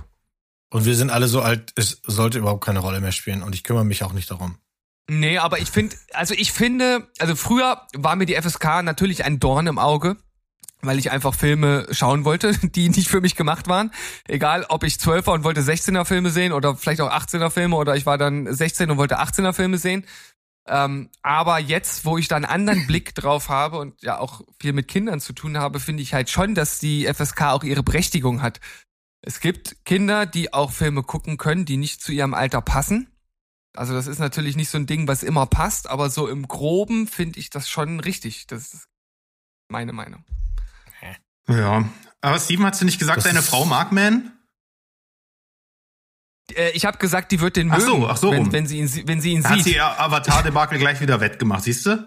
Das Ja. ist genauso wie ich, die pendelt zwischen Psycho-Horror und super Mainstream-Blockbuster. Das ist doch toll. So sieht's, so sieht's aus. Ja, und irgendwas zwischen genau diesen beiden Genres ist äh, mein nächster Film Weißes Rauschen, der jetzt jüngst auf Netflix gestartet ist. Es geht um den Familienvater Jack Gladney, welcher Professor an einem ja, so kleinen Provinzcollege ist und dort als Hitler-Experte arbeitet. War ich schon mal sehr hellhörig. Äh, und äh, also nicht, weil ich jetzt Hitler mag oder sowas, ne, möchte ich nur mal betonen, aber es ist sehr lustig. Oh. Ja, ich weiß. Und seine mittlerweile fünfte Ehefrau verbindet ähm, und, und ihn verbinden so eine ganz enorme Angst vor dem Tod. Und die streiten sich immer darüber, wer denn von beiden zuerst sterben muss äh, und äh, sollte und was die, was der andere dann macht und den anderen und so weiter. Die leben gemeinsam in einem großen Haus mit ähm, mit den aus vier, na, genau aus den vier vorherigen Ehen stammenden, äh, unentwegt quasselnden Kindern, die irgendwie sich für Pseudowissenschaft genauso wie für reißerische, äh, reißerische Katastrophenszenarien im Fernsehen interessieren. Und als dann in der Nähe so ein Chemieunfall passiert, in der so giftige Schadstoffe äh, freigesetzt werden, muss die Familie dann plötzlich aus ihrer Vorstadtsiedlung fliehen und gerät in so ein dystopisches, anmutendes Chaos. Ähm, Weißes Rauschen basiert auf einem gleichnamigen Roman von Don DeLillo, den habe ich nicht gelesen, kann also jetzt nichts zur Adaption sagen. Der erschien aber 1985 zu einer Zeit, die nun mal halt geprägt ist von Wettrüsten, Kalter Krieg und halt auch so eine Art, äh, ich sag mal, ein Bewusstsein für menschengemachte Umweltkatastrophen. Äh, zugleich haben wir aber auch Konsumkultur und Massenmedien, die halt ne, äh, einen Boom erlebt haben. Der Film selbst ist in drei unterschiedliche Kapitel erzählt. Ähm, er fängt als College-Satire an, nimmt dann so eine Wendung hin zum Katastrophenfilm mit ganz viel Steven Spielberg-DNA, nur um am Ende so ein sehr philosophisch äh, anmutendes Drama zu werden. Bietet wirklich gute Schauspielleistungen. Adam Driver spielt wie immer wunderbar verschroben mit seiner äh, mit, mit, mit schicken Plauze äh, mit, äh, also seinen Familienvater. Greta Gerwig ist als seine Frau am Start und hat auch einige Facetten zu bieten. Don Cheadle hat eine super lustige Nebenrolle und darf unter anderem solche Sätze wie Elvis ist mein Hitler raushauen. und in einer absolut obskuren Nebenrolle bekommen wir dann hier noch Lars Eidinger zu sehen, der die Performance setzt wirklich dann allem, aller Absurdität die Krone auf. Ähm, der Film schafft es trotz seines 80s Retro-Settings so ein sehr aktuelles äh, Thematik an den Start zu bringen. Also unsere Nachrichten sind ja auch heute noch voll von so Corona und Ukraine-Krieg und, und Erderwärmung und damit werden wir ja tagtäglich beballert. Und an solche aktuellen Ängste knüpft der Film an. Es geht nämlich vordergründig um unerforschte Langzeitschäden, äh, die Omnipräsenz von Katastrophen in unseren Köpfen oder der Sehnsucht auch danach, eine beunruhigend unklare Informationslage, der wir uns täglich ausgesetzt fühlen und so eine mediale Dauerbeschallung in dieser ja, Konsumwelt, in der wir uns bewegen. Und das Ding hier passt wirklich in gar keine Schublade. Noah Baumbach, der da hat das Ding inszeniert, der sonst ja eher realistisch und ruhig erzählt, scheint sich bei den Filmen eher so an sowas wie Blue Velvet oder den frühen Cohen-Werken zu orientieren. Ähm, Gerade das erste Drittel ähm, ist unglaublich anstrengend, äh, wenn man sich wie Adam Driver dieser Dauerbeschallung aus Familiennachrichten und Nachbarn und Kollegen und Katastrophen ausgesetzt sieht. Ich kann jetzt nicht sagen, dass ich durchgehend gut unterhalten war. Einige Plotpoints werden halt einfach total liegen gelassen und die Dialoge sind bewusst pseudo-intellektuell und die Dramaturgie ist auch durch ja so eine die, diese fehlende stringente Handlung recht unrund und trotzdem hatte, halte ich Weißes Rauschen für einen sehr sehenswerten Film, der von vorne bis hinten beeindruckend ausgestattet ist auf jeden Fall, äh, sehr gut fotografiert ist und sich halt auch traut, Themen aufzumachen, über die man echt gut philosophieren kann. Und man wird, wenn man durchhält, am Ende noch mit einer kongenialen Tanzsequenz in einem Supermarkt belohnt, die so geil choreografiert ist, äh, dass man äh, da echt die, ich habe zurückgespult, die gleich nochmal angeschaut, so geil war die inszeniert. Deswegen, wer sich durchkämpft, äh, Weißes Rauschen ist auf jeden Fall eine Empfehlung ähm, auf Netflix jetzt. Ja, durchkämpfen ist wirklich das Wort. Und wenn du mir sagst, dass das ganze erste Drittel so ist, so wie der Film beginnt, dann werde ich den niemals zu Ende schaffen. Ich, ich krieg's nicht hin. Also meine Frau und ich, wir haben den angemacht, relativ kurz nach Veröffentlichung. Und nach 20 Minuten habe ich Stopp gedrückt und gesagt, das halte ich keine zwei Stunden mehr durch. Es geht mir permanent auf den Sack. Dieses dumme Gesülze von diesen Kindern und von diesen Eltern und alles durcheinander und alles gleichzeitig, genau wie du es gerade beschrieben hast. Ne? Das ist ein Haushalt zusammengewürfelt, die Patchwork-Familie ohne Ende und die quatschen alle und jeder seinen Mist und du weißt überhaupt nicht, worum es geht. Das wird ja auch in den ersten 20 Minuten noch gar nicht angedeutet, bis dann wahrscheinlich dieses Chemieunglück kommt, was ein bisschen Struktur und Weg bringt. Bis dahin sind wir nicht gekommen. Äh, einfach weil es unerträglich war und ähm, dann auch, es, es war mir dann einfach zu bizarr. Du hast diesen Kontrast zwischen äh, dieser Familie, die da quatscht, dann hast du ihn, der in seinen Vorlesungen über Hitler redet, das ist so sein, sein, sein Steckenpferd, sein, sein akademisches. Und dann siehst du ihn in der nächsten äh, Szene, wie er bei irgendeinem Typen sitzt und bayerische Mundart lernt. Und das alles zusammen, das war mir so viel, nein, ich, nee, ich brauch den nicht. Ich, ich lass den getrost aus. Schade. Tja, Ja. der ist mir bei mir natürlich auch aufgeploppt, aber ich hatte auch noch, ich habe zu viel anderes auf dem Zettel und äh, der interessiert mich auch im Moment noch nicht. Aber vielleicht jetzt, wo du das alles gerade sagst und wenn der Berg dann so nebenbei sagt, das ist ja nicht auszuhalten, das macht's ja schon wieder. Eigentlich müsste jetzt Steven in die Bresche springen und sagen, der geht nächste Woche auf seine Liste. Der holt ja jetzt gerade alles Mögliche Ich wollte auch äh, tatsächlich am Ende sagen, inhaltlich glaube ich, dass es ein, ein Film ist, der Steven sehr interessieren würde, weil er halt eben wie, sehr viel mit, ne, was ihr ja gerade gesagt habt, mit unserer mit unserem Dasein in einer Konsumwelt, das ist halt so das ober, übergeordnete Thema. Schon sehr interessant tatsächlich. Aber man muss es erstmal bis dahin schaffen. Man muss Also der, der, der wurde natürlich äh, in meine Timeline äh, gespült, als er äh, direkt rauskam und ich habe mir das durchgelesen und es klang auch ganz gut und ich habe ihn tatsächlich auch auf meine äh, Merkliste gesetzt und war dann umso erfreuter, dass du ihn sozusagen geschaut hast und dann aber auch ein bisschen schockiert, dass Berg ihn ja sogar abgebrochen hat, weil ich glaube, so oft macht Berg das nicht. Filme abbrechen. Nee, aber mit zunehmendem Alter scheint das hä- häufiger vorzukommen. Ah, sehr schön. Aber, Herzlich äh, willkommen in meiner Welt. Schönen guten Tag, reichen wir uns die Hände.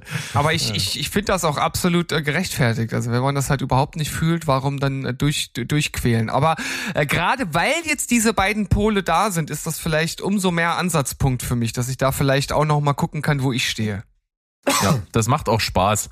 Das ist auch schön, wenn man hier das so nochmal zu, drauf zurückkommt. Genauso wie auf deine persönliche Empfehlung an mich, die Schwimmerinnen.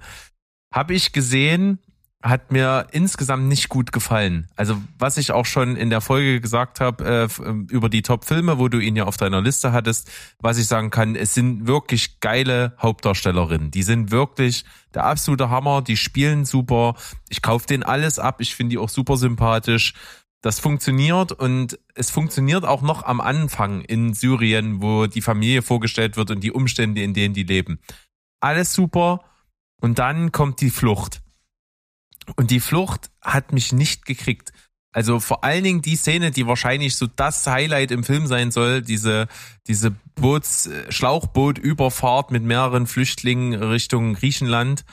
Das fand ich so unspektakulär und undramatisch. Das hat, hat, hat sich überhaupt nicht übertragen. Also von der Inszenatorik, so auch mit dem Licht und es, es war irgendwie, ich habe irgendwie zu keiner Zeit das Gefühl gehabt, dass ich hier wirklich bangen muss um jemanden. Das, das, das kam für mich in der Szene nicht rüber. Das fand ich schon schwierig und dann fing es erst richtig an, so diese, diese, dieser Weg dann von Griechenland Richtung Deutschland, das kam mir alles inszenatorisch vor, wie so ein bisschen wie so ein Campingausflug. Also es war mir alles nicht dreckig genug, nicht dramatisch genug, nicht bedrohlich genug. Die haben es versucht, so ein bisschen spannend zu machen, aber das, das habe ich nicht gefühlt. Und ich fand auch, wo die dann irgendwie in dem Flüchtlingslager saßen und sich gerade drüber beschwert haben, wie schlimm das ist, äh, dachte ich mir, Alter, da habe ich beim Wacken schon auf dem Zeltplatz echt abgefuckt rumgesessen, als die das dort erleben. Ähm, das fand ich alles, das kam inszenatorisch einfach nicht gut rüber. Dann störe ich mich sehr an der Tatsache, dass die Sprachbarriere in dem Film gar keine Rolle spielt. Äh, überhaupt nicht. Es wird nicht an einer Stelle mal irgendwas thematisiert, dass irgendjemand irgendjemand anderen nicht versteht. Äh, die sprechen alle Deutsch, so, und dann ist das irgendwie alles klar und die können sich verstehen. Das fand ich schon ein bisschen schwierig. Und ehrlich, im Flüchtlingslager machen die so eine Rocky-artige Trainingsmontage, wie die trainiert. Ernsthaft Okay, jetzt gucke ich den Film. also, also da dachte ich mir, okay, nee, äh, Leute, ist okay. Und dann ein, ein was, was du schon erwähnt hast, Steven, der Film hat so ein bisschen die Krux, dass er hinten im letzten Drittel merkt, oh, ich, ach Quatsch, ich habe vergessen, ich bin ja ein Sportlerdrama. Dann kommt das so ein bisschen mit rein. Ist bisschen schwierig, dass du diese, diese beiden Aspekte dann so, so, so ungelenk im Film verarbeitet hast. Ähm, das sind so die Punkte, warum ich das nicht gefühlt habe. Also ich finde so, der, das, das, das Setting so mit der Familie in Syrien, das hat mich gekriegt, aber dann danach alles mit Flucht und danach mit dem Sport und so, das hat's für mich nicht gebraucht und ähm, ja, das macht's da für mich zu einem nicht so guten Filmerlebnis am Ende. Äh, das haben ja auch viele kritisiert, dass man praktisch so diese zwei oder Dreiteilung des Films hat, also einmal die, die ich nenne es jetzt mal die Flucht und dann halt den, den Sportlerfilm und es ist ja einfach so, es beruht ja auf wahren Begebenheiten und egal wie man es gemacht hätte, es hätte halt einfach ein Teil der Geschichte gefehlt, wenn man den weggelassen hätte. Und äh, deshalb de denke ich, ist es schon okay, dass man die beiden Teile halt äh, mit in den Film aufgenommen hat. Ob das jetzt inszenatorisch ich, ich habe das alles überwiegend gefühlt, wo ich dir äh, von den Kritikpunkten, die du genannt hast, ist mir auch mit am meisten aufgefallen, dass diese äh, Rettung via Schlauchboot durchaus noch ein Ticken dramatischer hätte sein können. Und ich finde, das Ganze spielt ja dann auch teilweise äh, in der Nacht ich finde, es sieht halt extrem nach Wassertank im Filmstudio ja, aus. Absolut, ähm, genau. Da hätte man vielleicht ein bisschen äh, dran feilen können müssen, um das irgendwie noch ein bisschen nahbarer zu machen. Aber davon abgesehen äh, bleibe ich dabei, dass das äh, nach wie vor ein äh, extrem äh, guter Gesamtfilm ist. Wobei ich ja auch so ein Sucker für diese Sportler äh, Coming, äh, äh nicht Coming of Age, Underdog äh, Sportfilme, das, das ist halt äh, einfach, einfach meins. Und auch wenn das dann hinten drin vielleicht nicht mehr das ganz homogene Bild ähm, bildet, finde ich, äh, funktioniert das. Äh, und was, äh, also Mo hat ja auch schon angedeutet, er ist auch nicht so äh, vollkommen überzeugt vom Film. Äh, was ich aber spannend finde, ich habe äh, mal nachgeschaut, äh, auf IMDb steht er tatsächlich bei 7,4, äh, was halt schon ordentlich ist bei 21.000 Bewertungen. Und äh, bei ähnlichen Filmen, da hast du ja dann hier immer so so andere, die dann oder mehr wie diese heißt es. Da ist zum Beispiel auch The Good Nurse dabei, den wir ja äh, sehr gut fanden, vor allem Sandro und ich. Der steht nur bei 6,8. Also ich finde da manchmal ähm, interessant, wie da so die die Gewichtungen sind. Also wie wir es sehen, wie es die anderen sehen und ja, naja, es, bleibt ja es bleibt ja ein ja, total persönliches ja Ding. Gut. Definitiv, ja. Und ich hatte beim letzten Mal klang das, also ich hatte ihn angefangen, dann habe ich ihn abgebrochen, dann habe ich ihn jetzt nochmal angefangen, beziehungsweise weitergeguckt. Ähm, mir ging ab Berlin alles auf den Sack. Ab da ist es ein, davor eigentlich auch schon, aber ab Berlin, wenn sie dann ankommen, ist es ein ZDF-Film. Da gehört er auch hin. Ansonsten hat er wirklich wenig Wurf und, und diese, das ist ja nicht nur eine Montage, es sind ja zwei, glaube ich, oder drei sogar. Und die sind ja alle so lahm, weil es halt keine richtige Trainingsmontage ist. Also wenn du es dafür gucken willst, Sandro, dann lass das lieber bleiben. Ähm, dass sie alle keine Sprachschwierigkeit haben. Im Original sprechen die dann halt eben Englisch, beziehungsweise wenn sie in ihrer Landessprache sprechen, das machen die in der nicht synchronisierten Fassung. Dann gibt's auch Untertitel, aber ich verstehe schon, was du meinst. Das Ganze ist mir zu allglatt. Aber ist trotzdem für so einen kleinen Film ist das fein. Ja, ja. Trotz Schweighöfer. ja, ich, ich habe also ich habe da kein Problem mit dem Herrn an sich. Ich mag nur die Romanzendinger nicht. Aber da könntest du auch jemand, da könntest du auch Sandro besetzen, würde ich trotzdem nicht mögen. Das will was heißen. Ähm, hm. Aber ich habe jetzt auch was mit, was definitiv kein ZDF-Film ist, und zwar äh, Barbarian. Das ist ein Horrorfilm, der jetzt auf Disney Plus gestartet ist, kurz vor Jahresende. Für Deutschland hat man sich ab, nämlich traurigerweise entschieden, den nicht ins Kino zu bringen, obwohl das ein übelster Hype-Horrorfilm äh, schon im September letzten Jahres war in der USA, der auch gut performt hat, aber so ist es halt heutzutage. Ähm, ja, ganz kurz zur Handlung, also wirklich nur ganz groß um, grob umschreiben. Es ist eine junge Frau, die hat ein Bewerbungsgespräch in, ich glaube, Detroit war's und hat sich ein Airbnb gemietet, fährt dahin, äh, möchte einchecken, macht dir jemand die Tür auf. Ist ein junger Mann, Bill Skarsgård spielt den, der irgendwie mysteriös wirkt und äh, die hat aber nicht die Möglichkeit, weil durch die Messe dort und äh, da ist eine Messe in der Stadt, da ist alles ausgebucht, es regnet in Strömen und ja, sie hat eigentlich nur die Möglichkeit, sie fährt zurück und lässt das Bewerbungsgespräch sausen oder sie lässt sich darauf ein, ähm, diesen gezwungenen Mit Mitbewohner scheinbar zu akzeptieren, ne, weil er kann ja auch ähm, wahrhaftig belegen, dass er auch diese Airbnb gebucht hat und es scheint alles seine Richtigkeit zu haben. Sie erreicht niemanden und kann das jetzt nicht lösen. Und dann lässt sie sich darauf ein, die Nacht dort zusammen mit ihm zu verbringen und viel mehr sage ich jetzt einfach gar nicht mehr zu dem Film. Denn es ist ganz wichtig. Gibt's übrigens eine Rom-Com, die so eine ähnliche Story hat? Ist nicht ganz so Rom-Com der Film. Ne? Ähm, Wäre auch ein geiler Twist. Ich kann nur äh, sagen, guckt keinen Trailer, belest euch nicht. Der Film hat äh, geht gar keine bekannten Pfade. Ähm, auch wenn jetzt das Grundszenario, was ich gerade gesagt habe, sehr, sehr äh, abgedroschen klingt. Ne? Der Film ist in keiner Form konventionell. Mich hat der vom Überraschungswert und Unterhaltungsgrad sogar an Cabin in the Woods erinnert. Also jetzt nicht vom Szenario, was dann am Ende sich auftut, also bitte da keine Parallelen ziehen. So extrem ist der Film nicht. Aber vom Vibe so. Der Film spielt nämlich ebenfalls mit so Horror-Klischees auf eine sehr kreative Art und Weise und kommt dann mit einem ähnlich starken tonalen Bruch innerhalb des Films. Ja, sogar ich würde sagen, sogar teilweise filmisch ist er, ändert er sich von der Inszenierung her komplett oder vom Inszenierungsstil. Äh, außerdem nimmt er sich überhaupt nicht wirklich ernst, ist im Grunde eine zynische Abrechnung mit einem gewissen System und bietet jede Menge schwarzen Humor. Also man kann auch gut lachen in dem Film. Das soll natürlich nicht darüber hinwegtäuschen, dass er auch mega brutal ist in einigen Szenen. Also ich war wirklich gut unterhalten, sehr überrascht und ähm, geben mir hier noch Punkte. Ich habe nur acht Punkte gegeben. Gibt's wie gesagt auf Disney Plus und ich bin sehr auf eure Meinung gespannt. Das Ja, war allem geil, ne? Gibt's auf Disney Plus. Das ist, äh, ich finde das immer wieder überragend.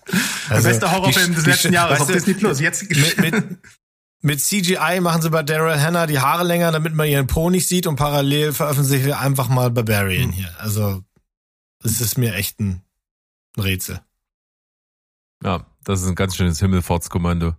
Du sagst es, äh, denn äh, ich habe The Suicide Squad, The Suicide Squad äh, nachgeholt und äh, das ist auch für mich der einzige Suicide Squad Film, der existiert. Also dieses andere komische Machwerk äh, von äh, von ich weiß David gar nicht, Ayer. von 18, 17 oder was weiß ich mit Will äh, Smith. Äh, das das Ding, das existiert ja eigentlich gar nicht, weil das ist Schrott von hinten, äh, von vorne bis hinten.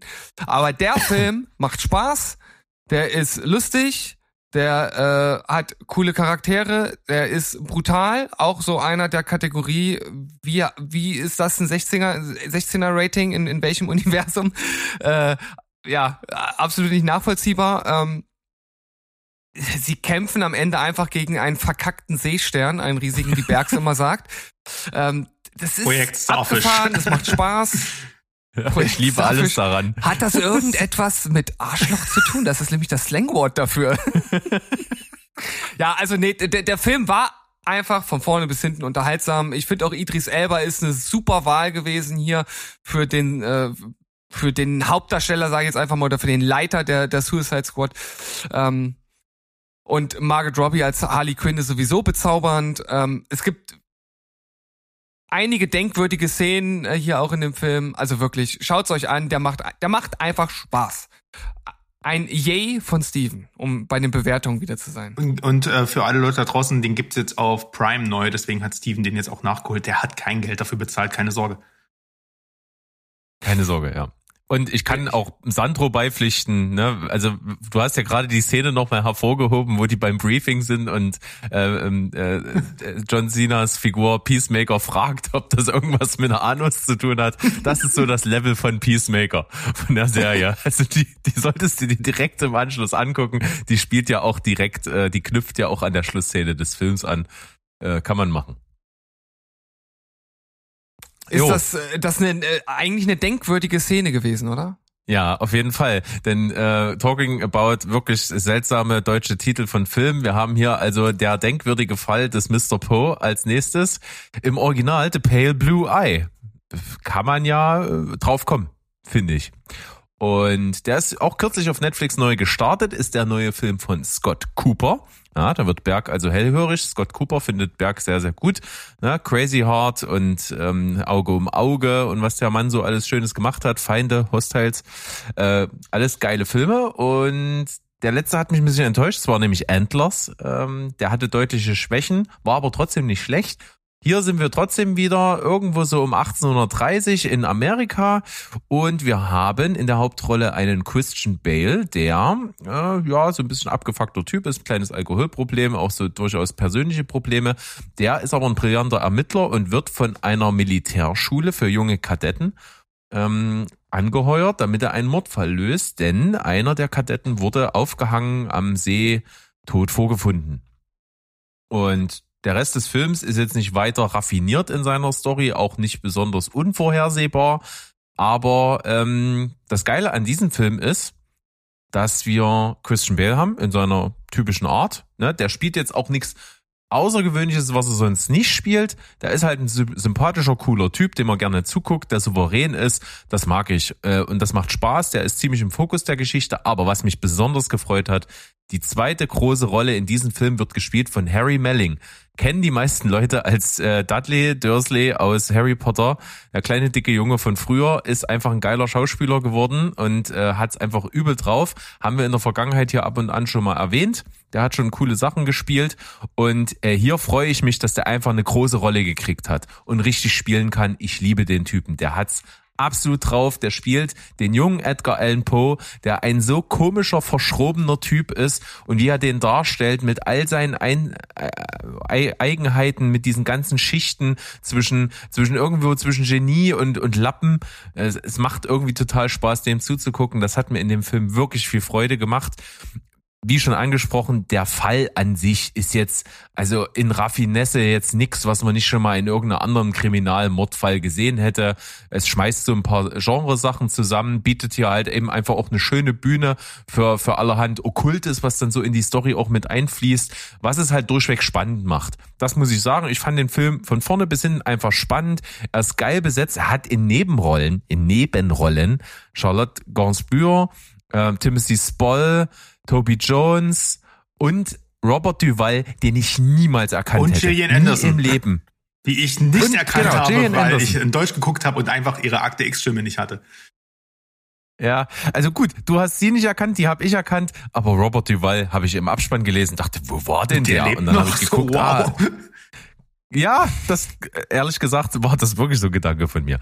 Egal. Also top besetzt in Nebenrollen, die haben aber alle wirklich sehr, sehr wenig zu sagen und auch wenig beizutragen. Die Kernstory wird von Bale äh, und Melling gerockt und das hat wirklich Spaß gemacht. Ich liebe den Look, die Inszenatorik ist cool, der Film ist spannend. Acht von zehn hat mir super gefallen.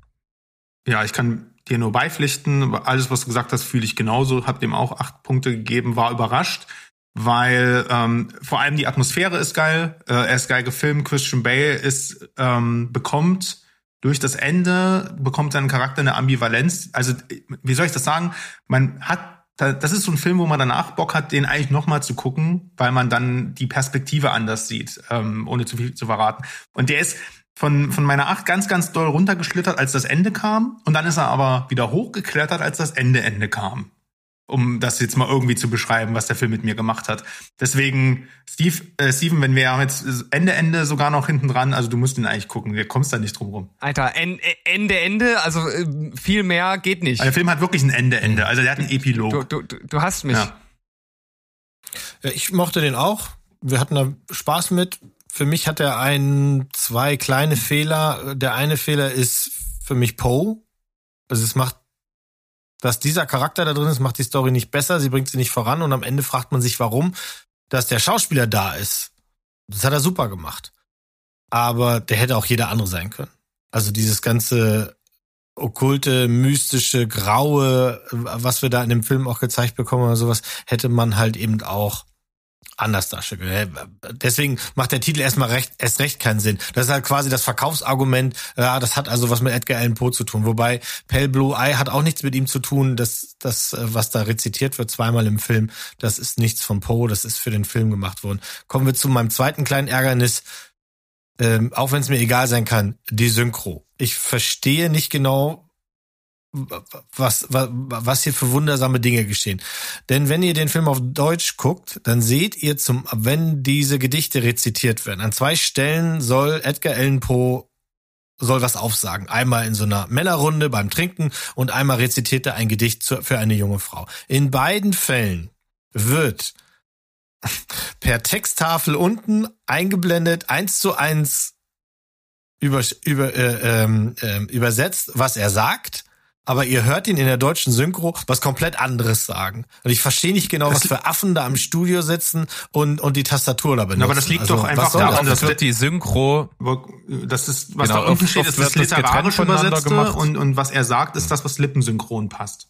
Ja, aber während du Deutsch liest, hörst du Deutsch was komplett aber, anderes. aber, aber das In ist die Welt das Intention, das, Sinn? ist halt unglücklich gelöst, aber anders wäre es halt, hätten sich die Leute aufgeregt, das ist ja gar nicht das, was Poe wirklich geschrieben hat, verstehst du? Nee, verstehe ich nicht, weil dann hätten sie das, was er da unten, wa- was sie eins zu eins übersetzen, hätten sie einfach ihnen dann sagen Aber passt lassen. ja nicht auf die Oder Lippen. sie hätten ihn in Englisch sprechen lassen können, oder hätten sie die Genau. Texttafeln eingeblendet. Das wäre die geschicktere Variante gewesen. Wär Er hätte rezitiert in Englisch und man hätte es in Deutsch drunter stehen gehabt. Das wäre besser gewesen. Aber oft ist es so, das ist mir auch schon öfter aufgefallen. Es ist ja wirklich, dass die, die Übersetzungstexte, die eingeblendet werden, oft völlig unabhängig und auch nicht in Absprache geschehen mit der deutschen Synchro. Und deswegen kommen solche Sachen zustande. Ist mir auch ab und zu mal schon aufgefallen. Wenn da keine guten Absprachen sind, dann kommen solche absurden Sachen zusammen und hier kommt es halt wirklich zusammen, dass eine Stelle äh, untertitelt ist mit was anderem, was der, was die Synchronisierung macht. Das äh, gebe ich dir recht, ist unglücklich, aber kann man jetzt dem Film ja nicht anlasten an sich. Nee, und was nee, ich sagen nee, muss, äh, ich, ich gebe dir, glaube ich, recht, wenn ich es richtig verstanden habe. Also du sagst, die Figur Edgar Allan Poe hätte der Film halt überhaupt nicht gebraucht, weil Mhm. es eigentlich gar keinen Bezug gibt. Der ist im Grunde genommen nur das Name-Dropping, dass mehr Leute auf den Film aufspringen. Ja. Ja. Also bei dieser Synchro-Problematik, da sollte man wirklich mal einen, so einen richtigen Kampfengel vorbei äh, schicken, der den ganzen Laden zu, zu Kleinholz zerhackselt. Ja, warum nicht? Kann man machen. Jetzt habe ich, drastisch, jetzt, äh, jetzt aber- hab ich, jetzt äh, hab ich mir meine eigene schlechte Überleitung gebastelt, denn ich habe, nachdem ich zuerst Nope, das ist ja jetzt nicht der verstörendste Film aller Zeiten gewesen, aber der war ja zumindest schon mal so ein bisschen gruselig, dann hatte ich ja Men geschaut, der hat mich doch nachhaltig verstört und dachte ich, jetzt brauche ich erstmal irgendwas Lustiges. Ich habe euch dann geschrieben, okay, ich gucke jetzt irgendwie eine Folge Bob's Burgers oder ir- irgendwas, was mich einfach ein bisschen aufheitert, aber hatte dann doch Bock, einen Film zu gucken und äh, die Wahl fiel dann beim äh, Scrollen durch, durch Disney Plus auf Alita Battle Angel. Ähm, ich habe früher zumindest ein, zwei der Mangas mal äh, gelesen gehabt, also hatte zumindest so einen kleinen Anker und hatte, als ich gehört habe, dass der Film ähm, äh, mal verfilmt werden soll, dann auch schon Bock, den zu schauen. War dann aber tatsächlich von den Trailern nicht so ganz angetan, ähm, aber dachte, okay, jetzt schaust du einfach mal rein. Ähm, ganz kurz zur Handlung. Es geht um ein, eine entsorgte Cyborg-Dame, die von einem Cyborg-Doktor, gespielt von Christoph Waltz, gefunden wird. Der flickt die wieder zusammen und äh, sie weiß nicht so richtig, wer sie ist. Also sie hat ihr ihre äh, ihr Bewusstsein so, sozusagen verloren von früher und findet nach und nach raus, dass sie also eine Art Kampfmaschine war und dass sie da bestimmte Fähigkeiten hat und sie wird dann genauso wie der wie der Doktor auch zu zu einem ähm, Kopfgeldjäger und ähm, es gibt so eine so eine zwei Weltenteilung. Es gibt einmal eine Stadt, die schwebt in der Luft. Das gibt's ja auch durchaus in anderen Science-Fiction-Serien auch schon. Wir haben also oben sozusagen die, die wahrscheinlich die reichen Leute. Man sieht nicht so wirklich was von dort oben, die dort leben. Und dann hat man halt unten den, den Abschaum der Gesellschaft letzten Endes. Und dann geht's natürlich auch darum, dass sie nach oben wollen und dass es dort einen Oberbösewicht äh, gibt. Äh, und äh, der wird äh, in dem Film tatsächlich praktisch kaum gezeigt bis zum Schluss. Ähm, es sollte anscheinend mal einen zweiten Teil geben. Ich vermute mal, der ist vom Tisch, weil der Film, glaube ich, nicht sehr erfolgreich war. Ähm, Sandro wird da gleich wahrscheinlich was zu sagen. Ähm, das ist also ein bisschen schade. Der eigentliche Hauptgegner spielt ja keine Rolle, aber der Rest ist kurzweilig. Macht Spaß. Das sieht vor allem teilweise verdammt gut aus. Ich habe erst mal nachgeschaut, wie teuer der Film war und der hat einfach mal verkackte 200 Millionen gekostet. Also der hatte ein mega Budget.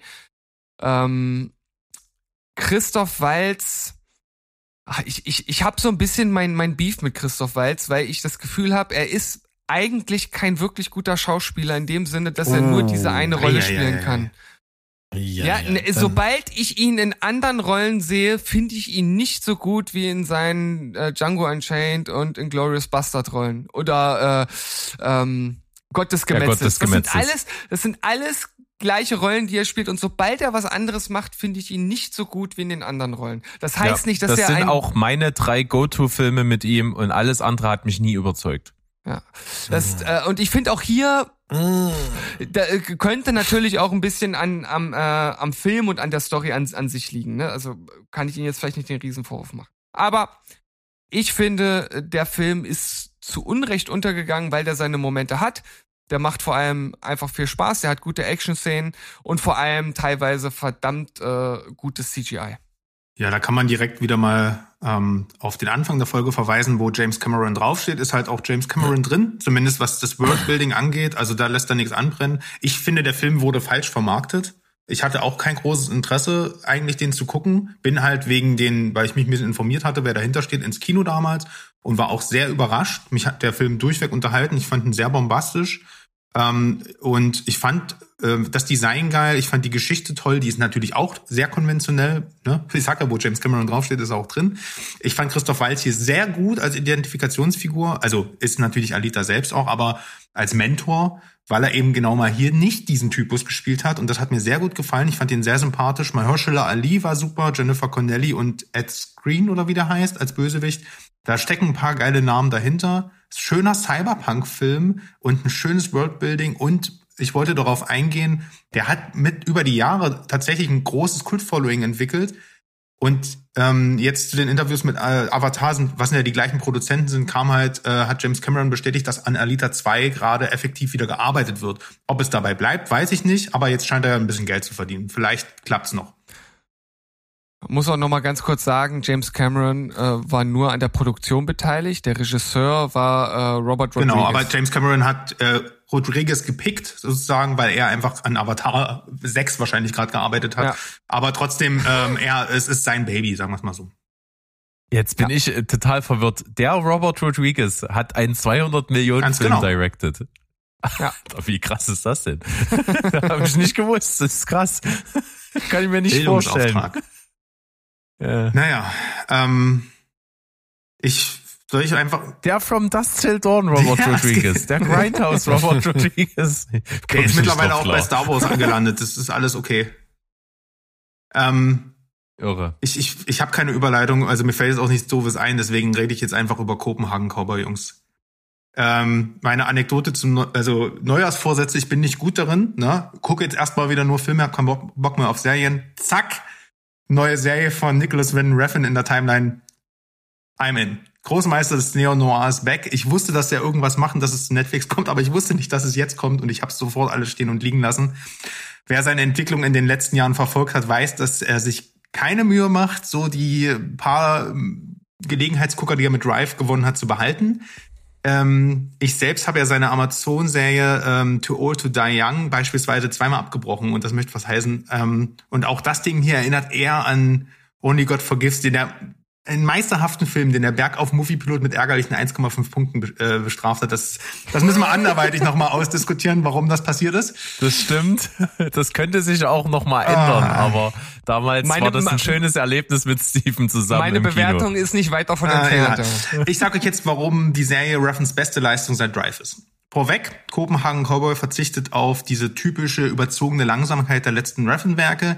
Hier ist alles ein bisschen flotter erzählt und geschnitten und doch ist halt schnell gepaste Ruffin-Serie immer noch sehr schwelgend, träumerisch und folgt einem völlig künstlerischen Narrativ. Ne? Das ist nichts für ein Mainstream-Publikum hier trotzdem. Ich möchte am ehesten, würde ich ich würde das wie so eine Art audiovisuelles Halluzinogen bezeichnen. Ne? Das ist mal ganz leise und dann kommt wieder Synthwave in die Fresse, so Neonbilder und äh, das hämmert dir so ins Bewusstsein sein Style halt, ihr kennt den. Im Mittelpunkt der Serie steht die junge und geheimnisvolle Mio, gespielt von Angela Bundalovic, die ich nicht kannte, aber jetzt vergöttere. Das ist nämlich eine krasse Leistung. Und die gerät in so eine Art Unterweltbordell in Kopenhagen und direkt fragt man sich, wer ist sie eigentlich? Die kommt aus dem Nichts, hat keine Backstory, ist wie ein wandelndes, schweigsames Rätsel. Ähm, die abergläubische Schwester des Bordellbesitzers hat sie nämlich als so eine Art Talisman gekauft. Also sie ist kein, keine Prostituierte, sondern ist so, so, so ein menschlicher Glücksbringer, der ihr unter anderem dabei helfen soll, trotz ihres hohen Alters noch schwanger zu werden. Es folgen verstörende Szenen, auf die ich jetzt nicht weiter eingehe. Mio ist dabei ähnlich geschrieben wie Ryan Goslings namenloser Fahrer in Drive. Ne, der war ja auch nicht gerade das blühende Leben, sag ich mal, oder eine sympathische Identifikationsfigur. Aber genauso wie ihm äh, wohnt halt Mio so eine faszinierende Aura inne, die man nur schwer in Worte fassen kann. Und außerdem hat sie mit ihrem blauen Trainingsanzug ein ähnlich kultiges Outfit. Die Story von Kopenhagen Cowboy ist ein, ist, ja, ist so eine Art surrealistisch aufgeladenes ähm, äh, Crime-Märchen, äh, kann man wirklich so sagen. Dabei sind die ersten drei von insgesamt nur sechs Folgen die größtenteils in diesem Bordell spielen, war auch schon sehr skurril und makaber, aber zumindest kann man noch so einer einigermaßen nachvollziehbaren Handlung folgen. Ähm, dann aber dreht Reffen mit einmal das, so den Wahnsinn auf Maximum, so ab Anfang Folge 4. Da kommen übernatürliche Elemente, über die man zunächst noch so gerätselt hat, ist das jetzt wirklich wahr oder Einbildung? Das wird plötzlich vollkommen ausgekostet. Man befindet sich plötzlich in so einer äh, einem ganz anderen Genre, würde ich sagen. Das hat so leichte John Wick-Vibes sogar. Also vom Look und von den Kampfchoreografien. Wir sehen hier so chinesische Mafia, Anlehnungen an Hexenkult, Vampire und sehr zentrale Symbolismus für ähm, ja die Parallele zwischen Mensch und Schweinen. Äh, die sehe ich jetzt auch anders, die Tiere. Ähm, zusammengefasst kann man das, zusammenfassen kann man das in hypnotische Geschichte, ist eine, es ist eine hypnotische Geschichte voller Märchenanleihen. Das trifft auf schonungslose Kälte eine so eine na hier, wie nennt man das, Nordic Noir Thriller. Äh, trifft auf sozialkritische Milieustudie, äh, trifft auf asiatisches Kampfkino und so weiter. Nach den sechs Folgen ist man definitiv nicht schlauer und ganz bestimmt auch nicht glücklicher. Äh, was man aber auf jeden Fall mitnimmt, und so ging es mir, ist etwas viel Besseres, nämlich Anstoß zum Rätseln, Nachdenken und wunderschöne Bilderwelten mit Deutungsspielraum, die einen nicht mehr loslassen. Das alles garniert mit, äh, ähm, wie immer, mit einem geilen Synthwave-Soundtrack, unter anderem von Julian Winding, Peter Peter und natürlich Cliff Martinez himself. Äh, der, an der Stelle möchte ich übrigens einen Song auf unsere längst vergessen geglaubte Playlist, äh, Random Playlist, äh, ähm, ähm, ja, pitchen, und zwar I Promise von Peter Peter. Ähm, Fazit, das hier ist audiovisuelle Kunst die wehtut, aber auch in jedem Frame fasziniert. Und leider habe ich jetzt schon eines meiner Serien-Highlights äh, Serien des Jahres gefunden. Wollte ich nicht. Wieso, wieso leider? Ist doch ja, schön. ich wollte aber nicht, ich wollte nicht Serien gucken. Ich wollte Filme gucken, so wie Steven. Ja. Und ich. Glaub mir, da kommen noch Und ein paar ich. Serien, die du auch Aber- gucken wirst. Aber geil ist auch äh, wirklich, ich habe auf deiner äh, Instagram-Seite, hast du in der Story gedroppt, hier Kopenhagen Cowboy, Cowboy Reffen is back. Und ich dachte mir, Alter, okay, guckst du mal. Und dann habe ich den Trailer gesehen und fand den übelst geil. Hab sofort auf die Watchlist gepackt. ich komme meinem Vorsatz auch nicht nach, wird sicherlich demnächst bei mir laufen. Also ich habe da wirklich sehr Bock drauf, vor allen Dingen, wie du es schilderst. Klingt überfordernd, aber scheiß drauf, mach mal so. Ja. Und so viel zu dein Serienhighlight am Anfang des Jahres geht mir mit Filmen so. Ich habe The Banshees of Inisherin im Kino gesehen und ich bin verliebt. Es ist für mich der zweitbeste Film von Martin McDonough, der sich halt immer einfach sau viel Zeit lässt, äh, bevor er einen Film droppt. Ist jetzt sein vierter Langspielfilm ähm, nach Brügge sehen und sterben natürlich als Debüt, dann nach Sieben Psychos und Free Billboards Outside Ebbing, Missouri. Und jetzt haben wir diesen Film, der einfach von einer, im Groben und Ganzen handelt der von einer Freundschaft, die zerbricht. Äh, und wie das Ganze vonstatten geht, äh, könnte irgendwie schöner und poetischer nicht sein. Ähm, das Ganze spielt auf einer kleinen Insel vor der Kü- Küste Irlands, ähm, circa 1923 irgendwo, wo also der Befreiungskrieg da ähm, stattfindet äh, zwischen äh, hier Irland, Nordirland, Abspaltung und solche Geschichten. Und die bekommen das so auf dieser kleinen Insel so ein bisschen alles mit, aber die leben in ihrer eigenen Welt. Und wir haben halt hier Colin Farrell als Podrick und Brandon Gleason als Corn. Und die beiden sind ewig lange schon gut befreundet und äh, gehen eigentlich regelmäßig jeden Tag zur gleichen Uhrzeit irgendwo im Pub eintrinken. Und eines Tages kommt Colin Farrell an das Haus von Brandon Gleason und klopft und äh, niemand macht ihm auf. Und dann guckt er durchs Fenster und sieht seinen besten Kumpel nur äh, apathisch in die Gegend starren, da sitzen und rauchen. Der antwortet ihm nicht und er sagt, naja, ich gehe schon mal vor in den Pub. Und dann äh, kommt diese ganze Geschichte ins Rollen. Und irgendwann kommt mal so auf den Tisch, dass ähm, Brandon Gleason seinem ehemals besten Freund sagt, pass auf, ich will mit dir nichts mehr zu tun haben. Ich bin nicht mehr dein Freund. Das war's. Und um diese Geschichte, wie Colin Farrells Charakter das einfach nur verstehen möchte, warum sein bester Kumpel, obwohl sich nichts verändert hat, jetzt auf einmal mit ihm nichts mehr zu tun haben will, dreht sich der ganze Film. Und das war ein verworfenes äh, Theaterstück von Martin McDonough. Der kommt ja auch im Grunde genommen, bevor er seine Filmkarriere hatte, einfach aus dem Theater, schreibt auch viele Theaterstücke. Und ähm, das merkst du dem Film halt an, dass der, der hat keine Szene zu viel, der ist so, der ist genau so aufgebaut, wie du es auch auf eine Theaterbühne bringen könntest. Und er hat das hier einfach so schön eingefangen, wie diese Charaktere miteinander interagieren in dieser kleinen Welt auf dieser Insel, weil der Film lebt auch so ein bisschen von Einfältigkeit, von, von der Einfachheit des Lebens und wie die Figuren mit diesem Leben so umgehen. Und in diesem ganzen Kosmos spielt sich eigentlich die Tragödie auf der Seite von Brandon Gleason ab, denn sein Charakter ähm, hat einfach ein Problem mit dieser mit dieser Langeweile und mit dieser Einöde und dieser Eintönigkeit. Und deswegen ist das, ist diese Freundschaft zu unterbrechen, sein Versuch aus dem Ganzen auszubrechen. Und das macht riesig Spaß, dabei zuzugucken.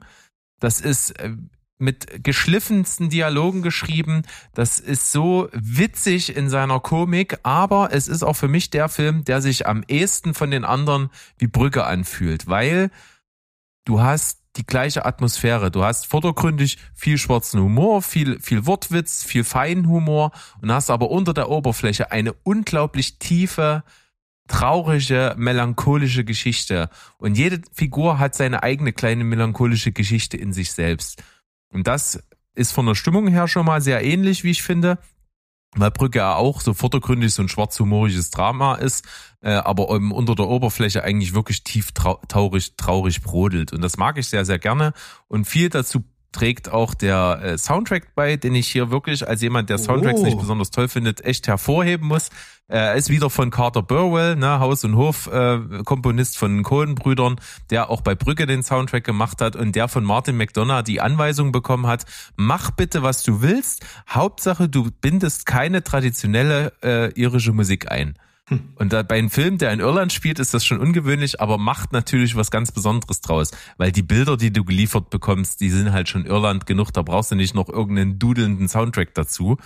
Und äh, das macht er hier. Es ist ein schöner, trauriger, getragener Soundtrack mit viel volkstümlicher Musik auch mit drin, der so al- alte, alte, äh, auch Kinderlieder zum Teil, die so mit angesp angespielt werden. Und das macht so eine geile Atmosphäre, die mich eben total an Brücke erinnert. Natürlich haben wir die beiden Hauptdarsteller aus diesem Film hier auch. Und immer wenn diese beiden auf der Leinwand sind, geht mir das Herz sowas von auf, weil das ist einfach geil, was die für eine Chemie haben, wie die miteinander spielen, wie das so authentisch rüberkommt. Und äh, du merkst halt auch, wie viel er sich mit seinen Figuren halt identifiziert in dem Film. Weil das ist alles authentisch und das Geilste finde ich, das Ende ist nicht vorab geschrieben worden von Martin McDonough. Die Schlussszene wurde zum Schluss gedreht, hat einfach den Filmdreh genommen, wie sich die Figuren entwickeln, wie sich die Szenen darstellen, wie das Gesamtbild sich zusammenfügt und dann hat er mit allen Darstellern besprochen, wie fühlt ihr das Ende und dann haben sie es so gemacht. Damit sich das wirklich richtig anfühlt, wie der Film endet. Und das ist echt schön, hat eine schöne Symbolebene, auch mit diesem Befreiungskrieg von, von Irland, äh, der im Hintergrund immer mit brodelt. Äh, hat auch neben diesen beiden, die ich genannt habe, auch noch ähm, Carrie, Jerry, Carrie Condon, heißt sie so? Carrie ja, Condon, Carrie ja. Condon, die fantastisch ist, so sehr ich sie bei äh, Better Call Saul als äh, Schwiegertochter von, von Mike gehasst habe, so großartig ist sie hier, sie brilliert absolut und auch Barry Keegan macht einen absolut super Job, der spielt so den äh, leicht zurückgebliebenen Dorftrottel und das macht Martin McDonough ganz hervorragend. Der schafft solche Figuren, die im ersten Moment trottelig rüberkommen, aber so eine Gefühlstiefe in sich haben und dann doch absolut schlaue Dinge zum Teil sagen äh, wie da sich so manchmal die Horizonte verschieben, das kann er wie kein anderer. Äh, ich könnte jetzt ewig so weitermachen, aber irgendjemand anderes muss auch mal noch reden und ich finde The Banshees of Inisherin, äh, The Banshees of Inisherin, entschuldige Mo, äh, finde ich wirklich fantastisch. Ich liebe ihn. Ähm, ich habe jetzt 9,5 von 10 vergeben. Es ist aber irgendwie nur so eine Lüge an mich selbst. Ich glaube, wenn ich ihn das zweite Mal sehe, hat er die Instant 10 mit Herzchen. Ja. Warum soll dann noch jemand anders was sagen? Du hast doch alles gesagt. ist doch super. Ist super. Ja. Hätt, wäre der früher gekommen, hätte ich ihn früher sehen können, wäre der wahrscheinlich sogar aufs Treppchen gekommen. Weil ich finde auch, der ist, der ist sehr, sehr, sehr, sehr großartig. Der ist ruhig, der ist witzig, der ist traurig, der ist dramatisch. Ähm, der sieht super aus. Also die Landschaftsbilder, was da hervorgezaubert wird. Und es ist wieder total absurd. Bei uns startet der am 5. Januar im Kino und in Amerika gibt, kannst du den schon bei HBO einfach mal für 5 Dollar irgendwie dir angucken.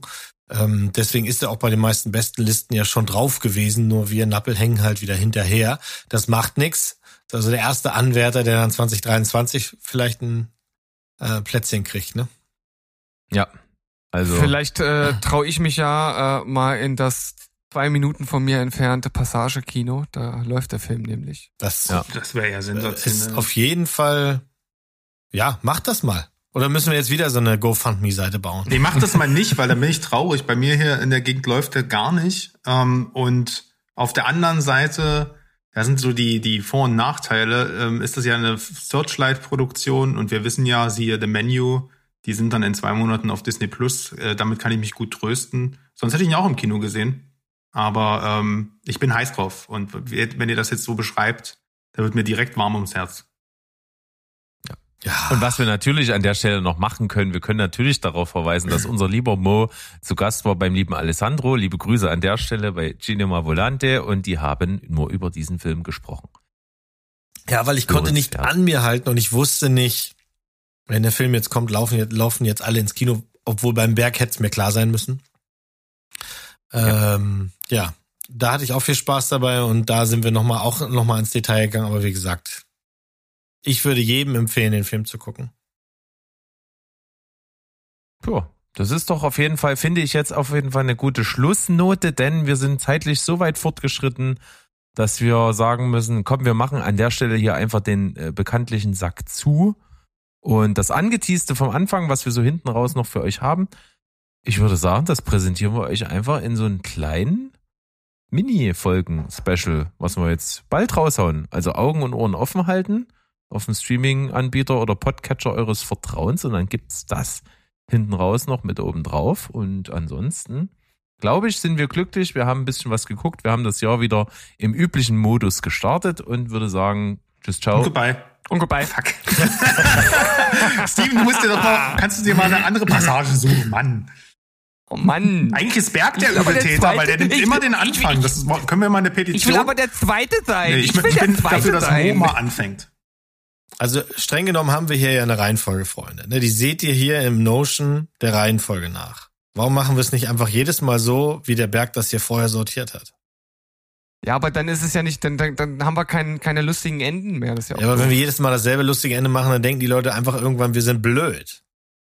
ja, aber das sind wir ja auch. Okay, dann also. Tschüss, ciao. Und goodbye. So, siehst du das? Bleib. Ja, Spoilerfrei. fertig werden. Siehste, läuft. 1A. Tschüssi. Die Tschüssing. Arsch auf einmal.